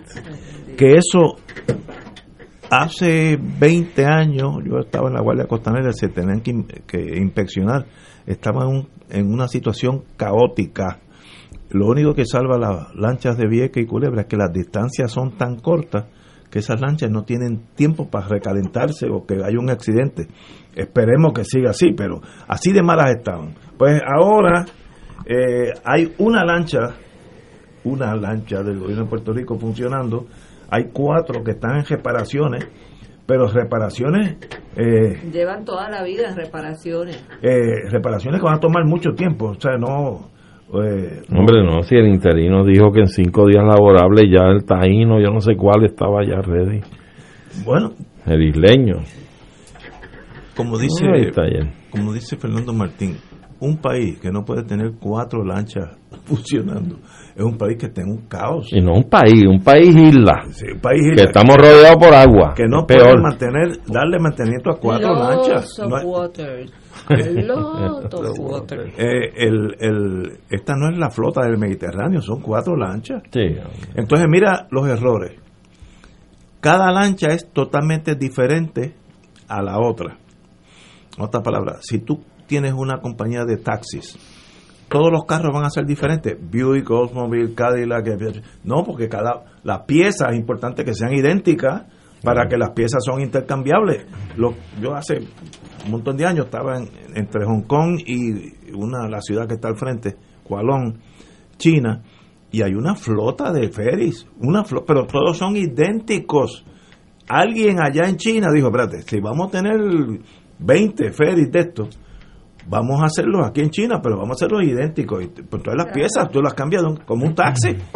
Aquí ni eso se hizo bien. Es, un- es como un desbarajuste. Entonces, el- los maestros que a veces llegan a dirigir eso en el pasado, nunca habían visto una lancha en su vida. Era el que el sobrinito de fulano que perdió las elecciones La para... que dirigía la eh, Autoridad de Transporte Marítimo, la Mara Pérez, que, se- que, que, que, que dijo de no. entrada en su pista de confirmación que ella se iba no sabía nada de esto. que ella A no empapar del asunto. Ajá. Ah. Mar. Fíjate, mar a mar. Pero mira, pero, pero, pero. Ajá. Eso lo que hay que hacer es, tú tienes dos opciones, como todo en la vida, no, no es una nada más. Tú tienes que decir, si yo soy gobernador, Pedro Pierluisi, que es el que tiene el poder, yo voy a empezar de nuevo con un sistema de lanchas por mérito, el que vaya allí tiene que haber sido marino, si es mecánico, es mecánico, y van a ser del Estado. Vamos a comprar tres lanchas igualitas para que se, las piezas sean de un lado y para otro. Muy bien, lo cojo. Esa es una opción. Otra es, esto no sirve para nada, la voy a vender a Long Island Ferries o la Hong Kong Ferries, lo que sea, y yo me despego de eso. Eh, lo que no se puede hacer es mantener este caos. Porque, por ejemplo, los viequenses, ya mismo viene la Semana Santa, si no hay suministro, todos los turistas que van para allá, ¿dónde se van a quedar? ¿Qué van a comer? que no había Pues, gasolina. no hay nada. no había Es- es que este, Eh, gasolina. comida. Sin gasolina, pues no hay comida, eh, no hay este eh, cosas para lavar lo- lo- lo- las habitaciones, etcétera, el aseo. Detergente. Entonces, No hay medicinas en la no hay farmacia. medicina.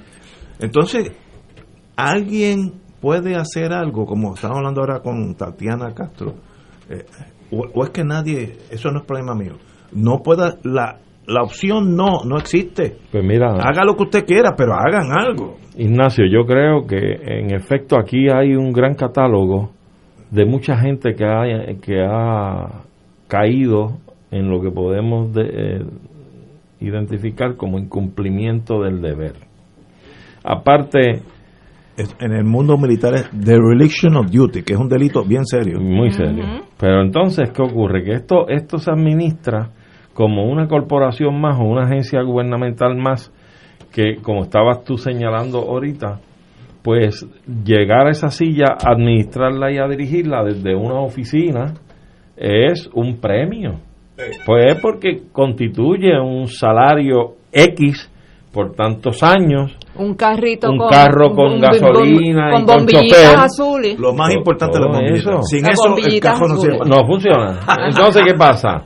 Que tú tienes eso de esa- estructurado de esa manera, pero entonces tú dices, esto hay que buscar por mérito a alguien que tenga experiencia marina, alguien que haya sido marino, etcétera. ¿Cuántos pescadores tiene Vieques y Culebra? ¿Cuántos hombres de la mar? Gente que sabe de esto. ¿Cómo no es posible que el gobierno haya podido estructurar algún tipo de sistema cooperativista donde ponga en manos de la propia gente de esas islas a dar su propio servicio? Ellos más que nadie saben qué es lo que hay que hacer. Y por otro lado, ¿cómo tú no puedes desarrollar una política pública donde si esto te ala un dinero y el transporte y su tarifa no es costo efectiva, porque probablemente con lo que vende de taquilla para abordar esas lanchas no es suficiente para cubrir los gastos. Oye, pues esto está más que pasado de maduro para tú bregar con los hoteles, con los restaurantes, con todo este andamiaje económico y establecer un pequeño fee, un, un, por ciento X que tiene que ir al servicio de la transportación marítima entre Culebras y Vieques. ¿Por qué? Porque esa es la autopista Luisa Ferré para conectar a Vieques y a Culebra con la isla de Puerto Rico. Y entonces tú tienes que estructurar de alguna forma algún tipo de mecanismo mediante el cual asegures que los ingresos llegan adecuadamente para poder sufragar toda esa operación, entiéndase, mano de obra, salarios, eh, reparaciones, etcétera, etcétera, y a la misma vez tener la seguridad de que quien maneja esto sea gente implicada con un interés legítimo y genuino porque les afecta de primera mano el asunto, en mejores manos, que es- debe dirigirse por una junta de gente de Vieque, de Culebra, de Ceiba, de Fajardo, de los pueblos y las zonas afectadas directamente con este problema. Es de la única forma que aquí se puede manejar este asunto de manera eficiente. Yo creo que esa es la dirección y esa es la ruta, pero seguimos con la misma cosa, sabrá Dios en la ecuación eh, si hay una crisis, con cuántos fondos federales yo puedo recibir, porque justifico que tenga una crisis para estos ciudadanos eh, y entonces es un paquetito de unos chavitos que puedo mandar a buscar. Mira, seguimos con este problema de una forma década tras década porque se sigue enfocando mal. Nosotros tenemos que apostar a nosotros mismos. Tenemos los recursos, tenemos la forma de hacerlo, lo que tenemos que hacer es tomar decisiones y hacerlo. Tal vez yo creo que una de las cosas que hay que repensar en Puerto Rico es el, el cómo nosotros dirigimos el sistema de educación a crear eh, esos funcionarios, esos cuadros, esos administradores eh, que tengan las destrezas para manejar las distintas necesidades que tiene el pueblo y el transporte marítimo es una de ellas. Y aquí, aquí en, la, en las escuelas, en- en- por ejemplo, en las escuelas vocacionales, te dan cursos de mecánica de automóvil, pero no te dan curso de mecánica de bote. Eh, Y somos una isla. y está y vivimos en una isla y tampoco dan curso de la, sobre la industria de la pesca Eh, y entonces eh, yo creo que tal vez eh, si hay unos países que son exitosísimos manejando este esto del transporte marítimo y Ignacio mencionó Hong Kong podemos pensar en Grecia por ejemplo que tiene sí. un turismo increíble entre las islas griegas que todo se maneja con, con, con este tipo de ferry. Eh, y así hay varios varios sitios donde hay unas experiencias exitosas en la administración de transportes marítimos.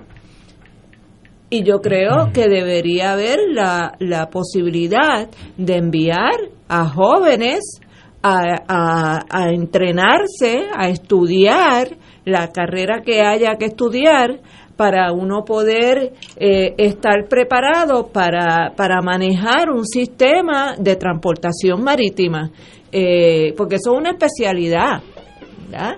Este, y lo que hace falta es la, la intención, la decisión, voluntad. la voluntad, gracias, esa es la palabra que estaba buscando. La voluntad política de hacerlo bien, de verdaderamente atender las necesidades del- del pueblo, de los pueblos de Vieques y Culebra. Yo estoy seguro que hay jóvenes ahora mismo en escuelas superiores en Vieques y Culebra que tú le dices, yo, yo, gobierno de Puerto Rico, te voy a pagar una beca para que tú te vayas a Grecia o a, o a Hong Kong, a donde sea, para que te estudies la carrera de, de transporte marítimo.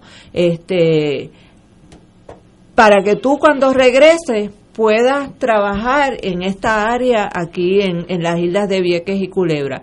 Eh, ese es el tipo de cosas que se hacen que, que resultan, eh, eh, redundan en beneficio para el país y, y atienden problemas que no son de fácil solución. Nosotros no vamos a resolver en, en día lo que ha venido eh, acumulándose durante décadas, décadas, ¿verdad? décadas, décadas. Este, se necesita una inyección de dinero importante para poder adquirir el transporte marítimo adecuado. Yo creo que lo que plantea Ignacio es- me parece muy adecuado, ¿verdad? Si vamos a comprar tres lanchas, vamos a comprarlas iguales, Iguales. porque y tener los inventarios de piezas para, para atender y, y eso se hace en, en todas en todas las flotas se hacen lo que se llama canibalizar una una cuando una que se daña más frecuente o que se pone más viejita se sigue usando para repuesto de y si no podemos traer a los compañeros de Cuba que te hacen una pieza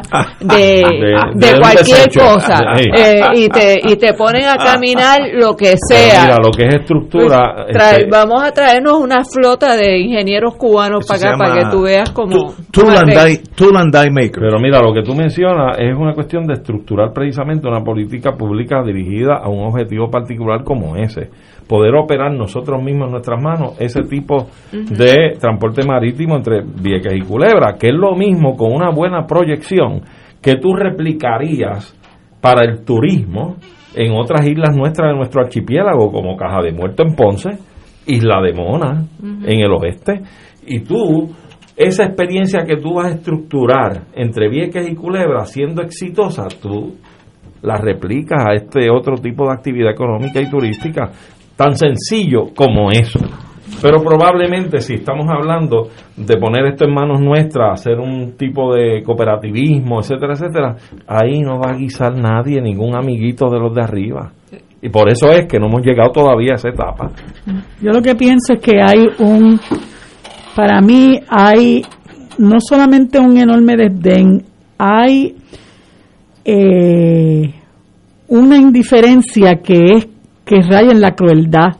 Y, y a veces uno piensa que esto es represalia contra los viequenses eh, por la lucha que llevaron para sacar a la Marina. Eh, hay, hay, un, hay un afán por darles la espalda, por hacerles la vida a cuadritos, eh, porque uno se pone a pensar, bueno, este cualquiera diría que esto se trata de hacer una nave aeroespacial para tratar de llegar a Marte, o sea, son es, una transportación marítima de, yo no, no sé el número de millas, ¿verdad? De, de Fajardo o de Ceiba hasta Culebra y hasta Vieques. Y entonces nosotros hemos visto, los que hemos tenido la oportunidad de visitar otros lugares, cómo hay sistemas similares a este que funcionan, funcionan bien, eficientemente. Eh, y entonces aquí no, no, nadie da pie con bola. Entonces, a lo que vienen es a robarse los chavos en, en, en, el, en el puesto, eh, a burlarse de los viequenses, porque yo creo que esta muchacha Mara Pérez, que desde el mismo momento en que la nombraron, aceptó que no sabía absolutamente nada de este oficio, que me parece una falta de respeto a los viequenses y a los culebrenses, no, nunca dio pie con bola. Entonces se va eh, y cuando se va dice, bueno, pues esta es la que hay, porque todas las lanchas se dañaron, ¿verdad? Como si eso no fuera parte del, del, de la cotidianidad de los viequenses y los culebrenses, todas las lanchas se dañaron y entonces ahora tenemos una que no puede no puede atracar en la bahía, este pues que ustedes quieren que yo haga, eso es lo que hay, yo no tengo chavo, óyeme, pero no le van a pagar 23 millones a una gente ahí por una alianza público-privada. Es que uno que realmente se sorprende. ¿Y cuánto le darán de bono de, de salida a ella? Sabrá Dios, ya ella estaba diciendo de lo más tranquila, no que ella quiere regresar a las alianzas público-privadas, porque para eso es a lo que vienen.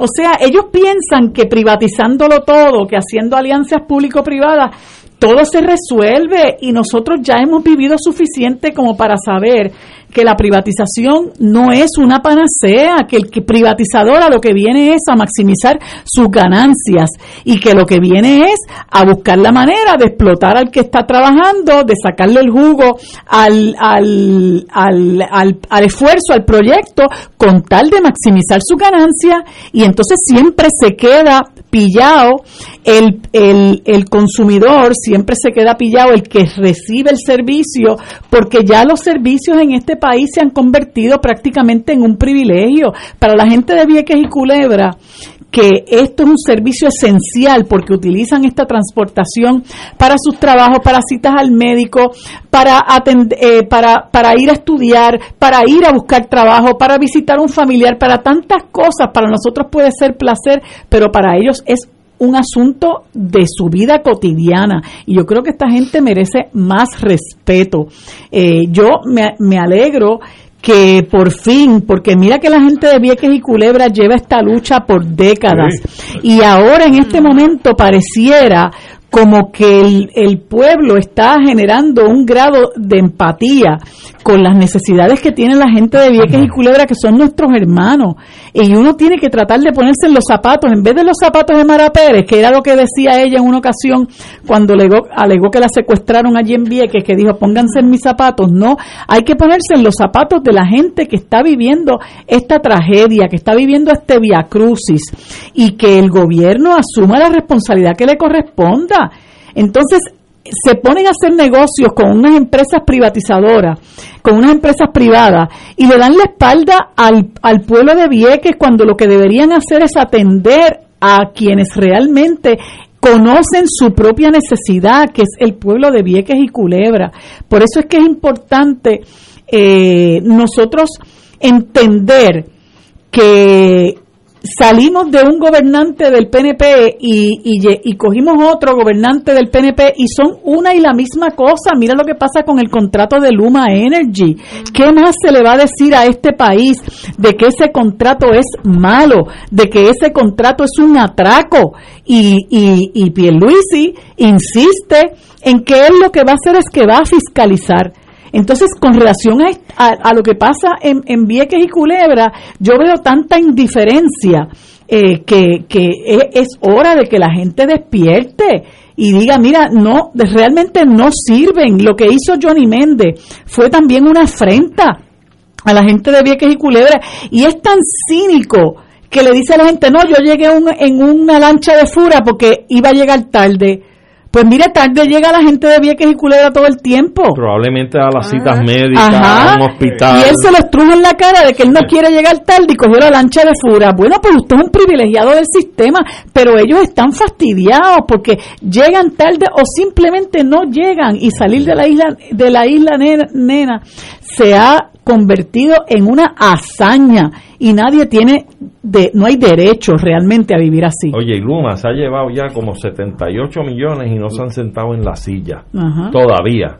De una oficina. 78 millones. Dime con esos millones cuántas lanchas tendríamos ahora mismo en Vieques. Bueno, ¿y cuántos se fueron ¿Ah? en el super en el supertubo aquel que, 100 que- millones. que no sé que, que, no- no, que, que yo me acuerdo que un debate, Sí, que un ¿cómo debate, sí, con un debate en la gobernación, yo le, me le paré de frente a Fortuño y le, lo emplacé públicamente y le dije que cuando le iba a responder al país por haber malgastado 100 millones de dólares del erario público en una propaganda, un proyecto que no tenía un solo permiso. Eso fue una jauja para los amigos de Fortuño.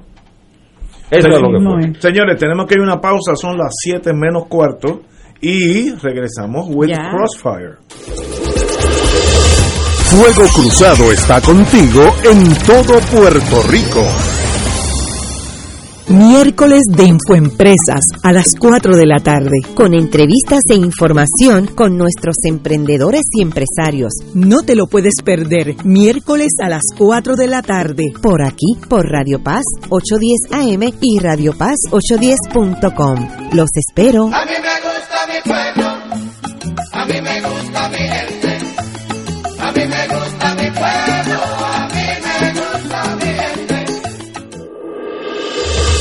Fuego Cruzado, el programa de más credibilidad en la radio puertorriqueña, es ahora la tribuna abierta de análisis noticioso, con diversas perspectivas que exploran el trasfondo de lo que acontece a diario y cómo nos afecta. Escucha Ignacio Rivera y sus panelistas invitados de lunes a viernes en Fuego Cruzado en transmisión diferida a las 10 de la noche por Oro 92.5 FM.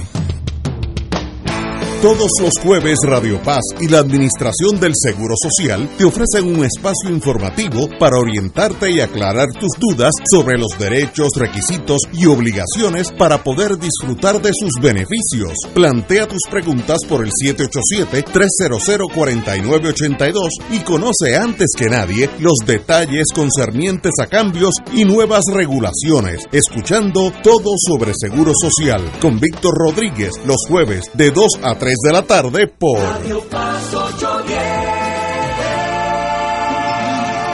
En Radio Paz 810 AM agradecemos las contribuciones de nuestros oyentes recibidas a través de ATH Móvil durante esta larga cuarentena, que nos ha permitido mantenernos en el aire a pesar de la difícil situación económica que nos ha golpeado duramente. Permanecemos a flote, pero cada vez es más cuesta arriba la misión de seguir operando este ministerio radial al servicio de nuestros hermanos en la fe y nuestra iglesia. Ahora más que nunca necesitamos de tu solidaridad. Entrando a la aplicación ATH móvil de la siguiente manera. Paso número uno, marca Pay Business. Paso 2, busca Radio Paz 810. Número 3, escribe la cantidad del donativo. Y número 4, presiona enviar. Muchas gracias por tu ayuda y mil bendiciones ahora y siempre.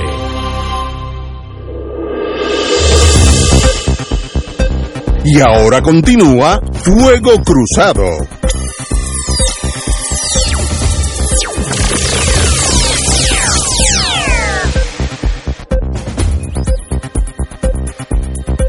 Regresamos amigos y amigas a Fuego Cruzado. Bueno, eh, tenemos pocos minutos. Hay un tema que está por ahí todavía dando bandazos, que a mí me sorprende cómo es que todavía esté dando bandazos. Pero eh, en estos días el señor gobernador también se unió a aquellos de nosotros que estamos en torno, en contra de las terapias de conversión. Yo admito mi falta de información en este tema. Yo no sabía que eso existía hasta que hace dos o tres meses que sale este tema. Yo no sabía que eso existía en Puerto Rico. Lo asocio con la Edad Media, ¿sabe? Eh, con la Inquisición. Fue una buena asociación, muy acertada. No, no, no, no, no, es que- pero me sorprende que en el siglo XXI hay dos tipos de defensa. Las señoras, la señora Rodríguez Bebe y otra señora, con todo respeto, que presentaron el, el proyecto para, para permitir esto, obviamente con un matiz religioso marcado, y otros políticos que no se han identificado ni a favor ni en contra. Como es un tema peliagudo, porque tiene que ver con la religión y los votos y todas esas cosas, hay mucho, mucho en el silencio. Y yo digo que eso es el peor servicio que usted le pueda a- dar. Yo mejor brego con Rodríguez Bebe y la otra señora, porque dicen, yo, yo creo en esto y esta es la legislación y voy para encima. Muy bien, esa es su posición. Pero los Belagüira es una tragedia para este país. No pueden decir, yo estoy en contra o AGB, yo estoy a favor. Usted tiene dos opciones, ahí no hay dos, dos y media, hay dos. Y ese silencio de esos políticos, ¿para qué sirven? ¿Para qué están aquí? Entonces, entonces para las cosas fáciles, hay que celebrar el, cumpleaños de Marilú Guzmán. Ah, pues una resolución y ahí vamos todos y damos discursos.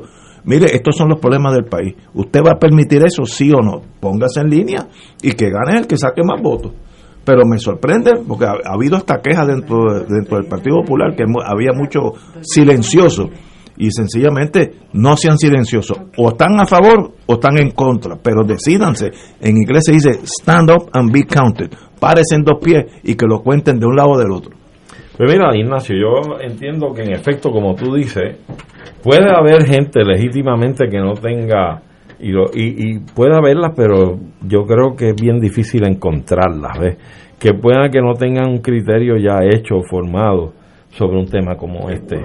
Es bien difícil porque el tema es tan polarizante, por decirlo así.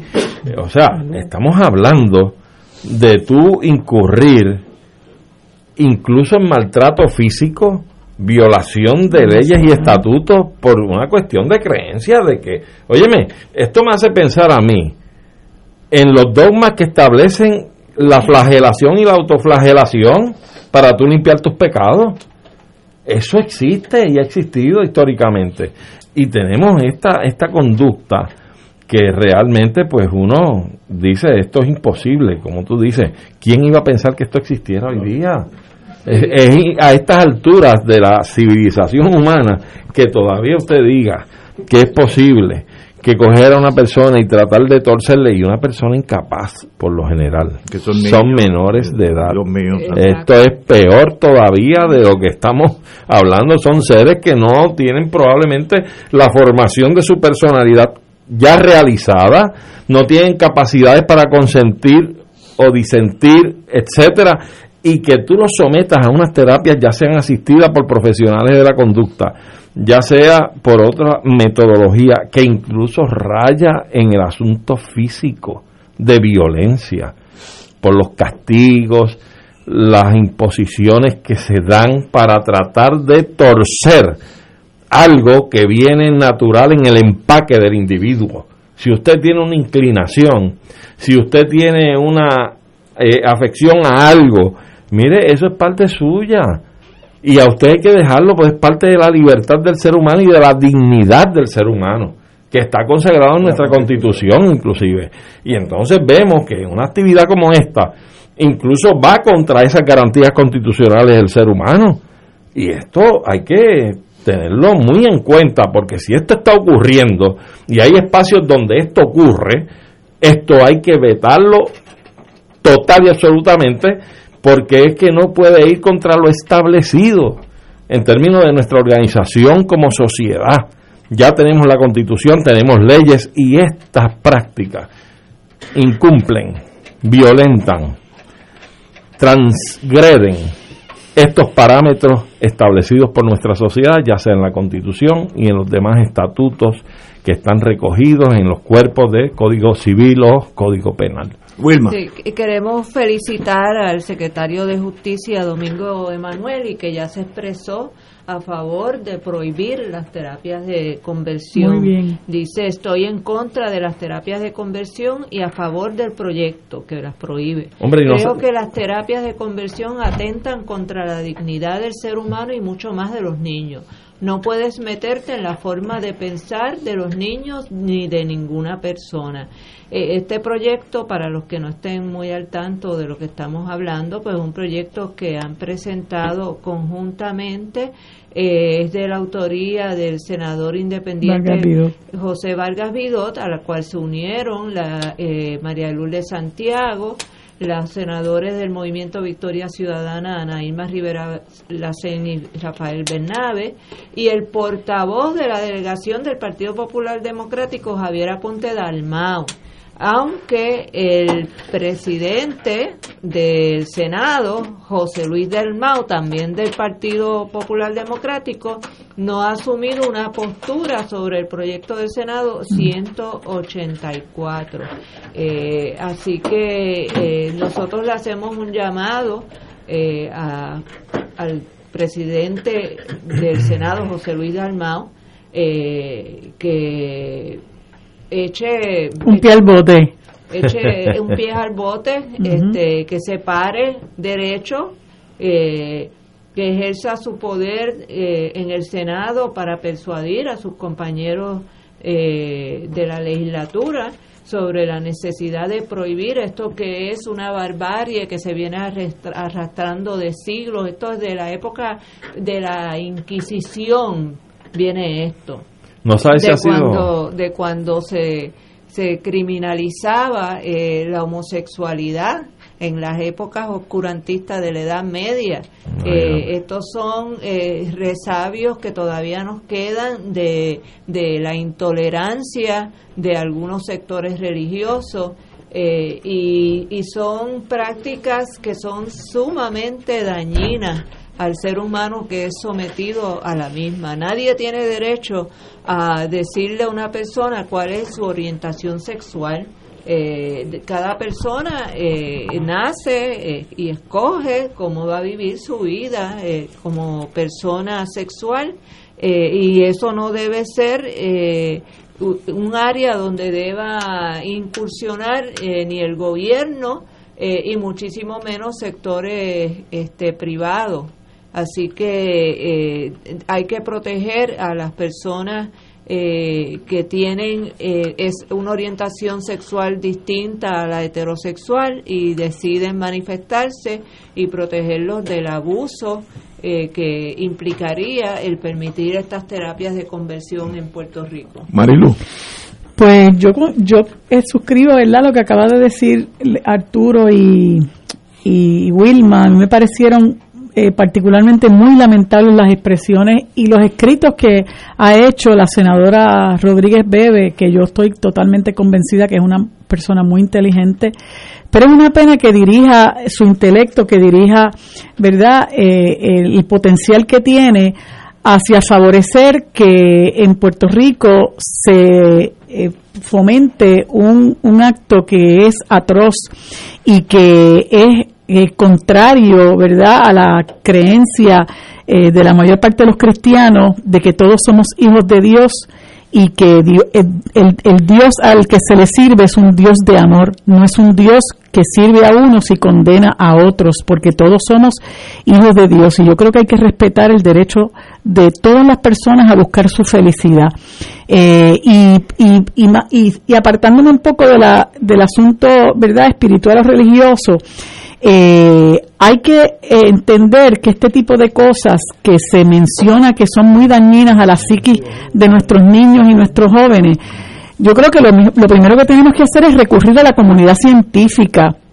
Y la comunidad científica eh, abrumadoramente rechaza este tipo de terapia, ¿verdad? Eh, y yo he escuchado, ¿verdad? Eh, eh, profesionales de la conducta que dicen, mire, si usted quiere ir a un profesional de la conducta para que lo ayude a abrirse a ese sentimiento que usted tiene de que usted no se siente igual que los demás y de que usted no quiere sentir el, no quiere se- seguir la línea que le imponen sus padres de que yo tengo que ser hete- heterosexual y ayudarlo a usted a abrirse camino hacia encontrar su paz, su felicidad, para eso sí estamos los profesionales de la conducta, pero para pro- propiciar o forzar que usted sea lo que usted no quiere ser, eso es una aberración.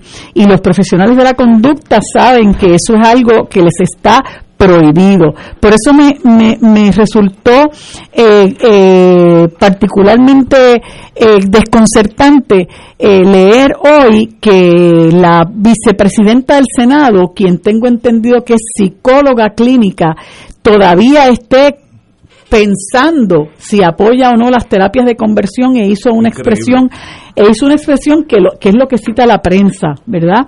De que ella quería ver si eso tenía algo que ver con la separación de iglesia y Estado. Eh, y es algo realmente que uno lo deja perplejo porque eh, eh, no creo que haya que buscarle muchas patas al gato. Y quería aprovechar que sé que nos queda muy corto tiempo para exhortar al amigo Domingo Emanueli, a quien yo le tengo un, un aprecio muy particular. a que si bien hay que felicitarlo por hacer una expresión valiente en contra de las terapias de conversión y a favor de este proyecto de ley, que promueva eh, y que apoye el proyecto de ley, porque ya el, Departamento de Justicia se expresó en contra, pero que apruebe, que promueva eh, de, de, de un reversazo y aprueba el proyecto de ley que busca eliminar que los casos criminales se sometan por declaración jurada. Eso es otra aberración en nuestro sistema de justicia criminal y violenta el derecho de todo imputado, el derecho elemental de todo imputado a la confrontación. Así que mi exhortación al amigo Domingo Emanueli a que reconsidere esa posición retardataria del Departamento de Justicia. a jugar con las cartas por encima de la mesa. Y que reconsidere someter a los estudiantes a un juicio totalmente innecesario. De acuerdo. De paso, hoy fue la vista de confirmación. No, la vista no. Hoy fueron las, vistas, de, sobre el secretario de Justicia. La vista en pleno la votación en pleno será la semana que viene, me lo acaba de decir.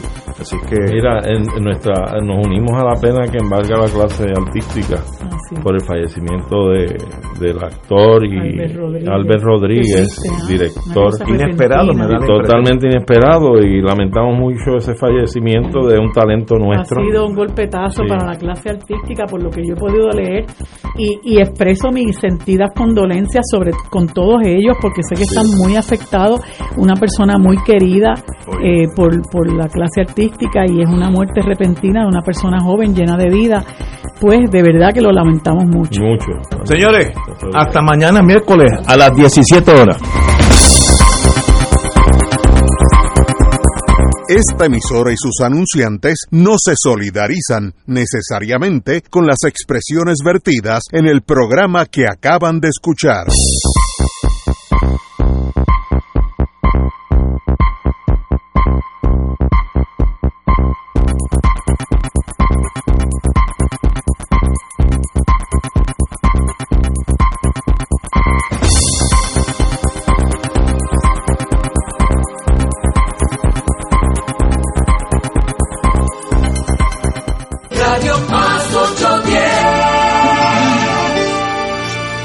En Radio Paz 810 AM agradecemos las contribuciones de nuestros oyentes recibidas a través de ATH Móvil durante esta larga cuarentena, que nos ha permitido mantenernos en el aire a pesar de la difícil situación económica que nos ha golpeado duramente. Permanecemos a flote, pero cada vez es más cuesta arriba la misión de seguir operando este ministerio radial al servicio de nuestros hermanos en la fe y nuestra iglesia. Ahora más que nunca necesitamos de tu solidaridad. Entrando a la aplicación ATH móvil de la siguiente manera. Paso número uno, marca Pay Business. Paso 2, busca Radio Paz 810. Número 3, escribe la cantidad del donativo. Y número 4, presiona enviar. Muchas gracias por tu ayuda y mil bendiciones ahora y siempre. Radio Paz 810. Radio Paz 810 WKBM San Juan cree en tu talento y en tu capacidad por eso tú sigues en sintonía con la estación donde ser mejor es posible. Radio Paz 810.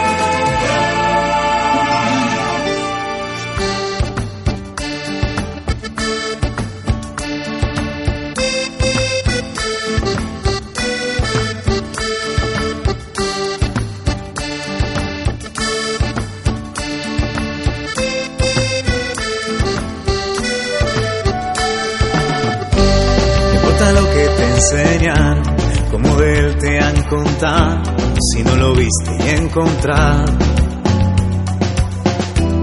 No se conoce el mar adentro si no te metes en sus olas, no se lo sabe desde afuera.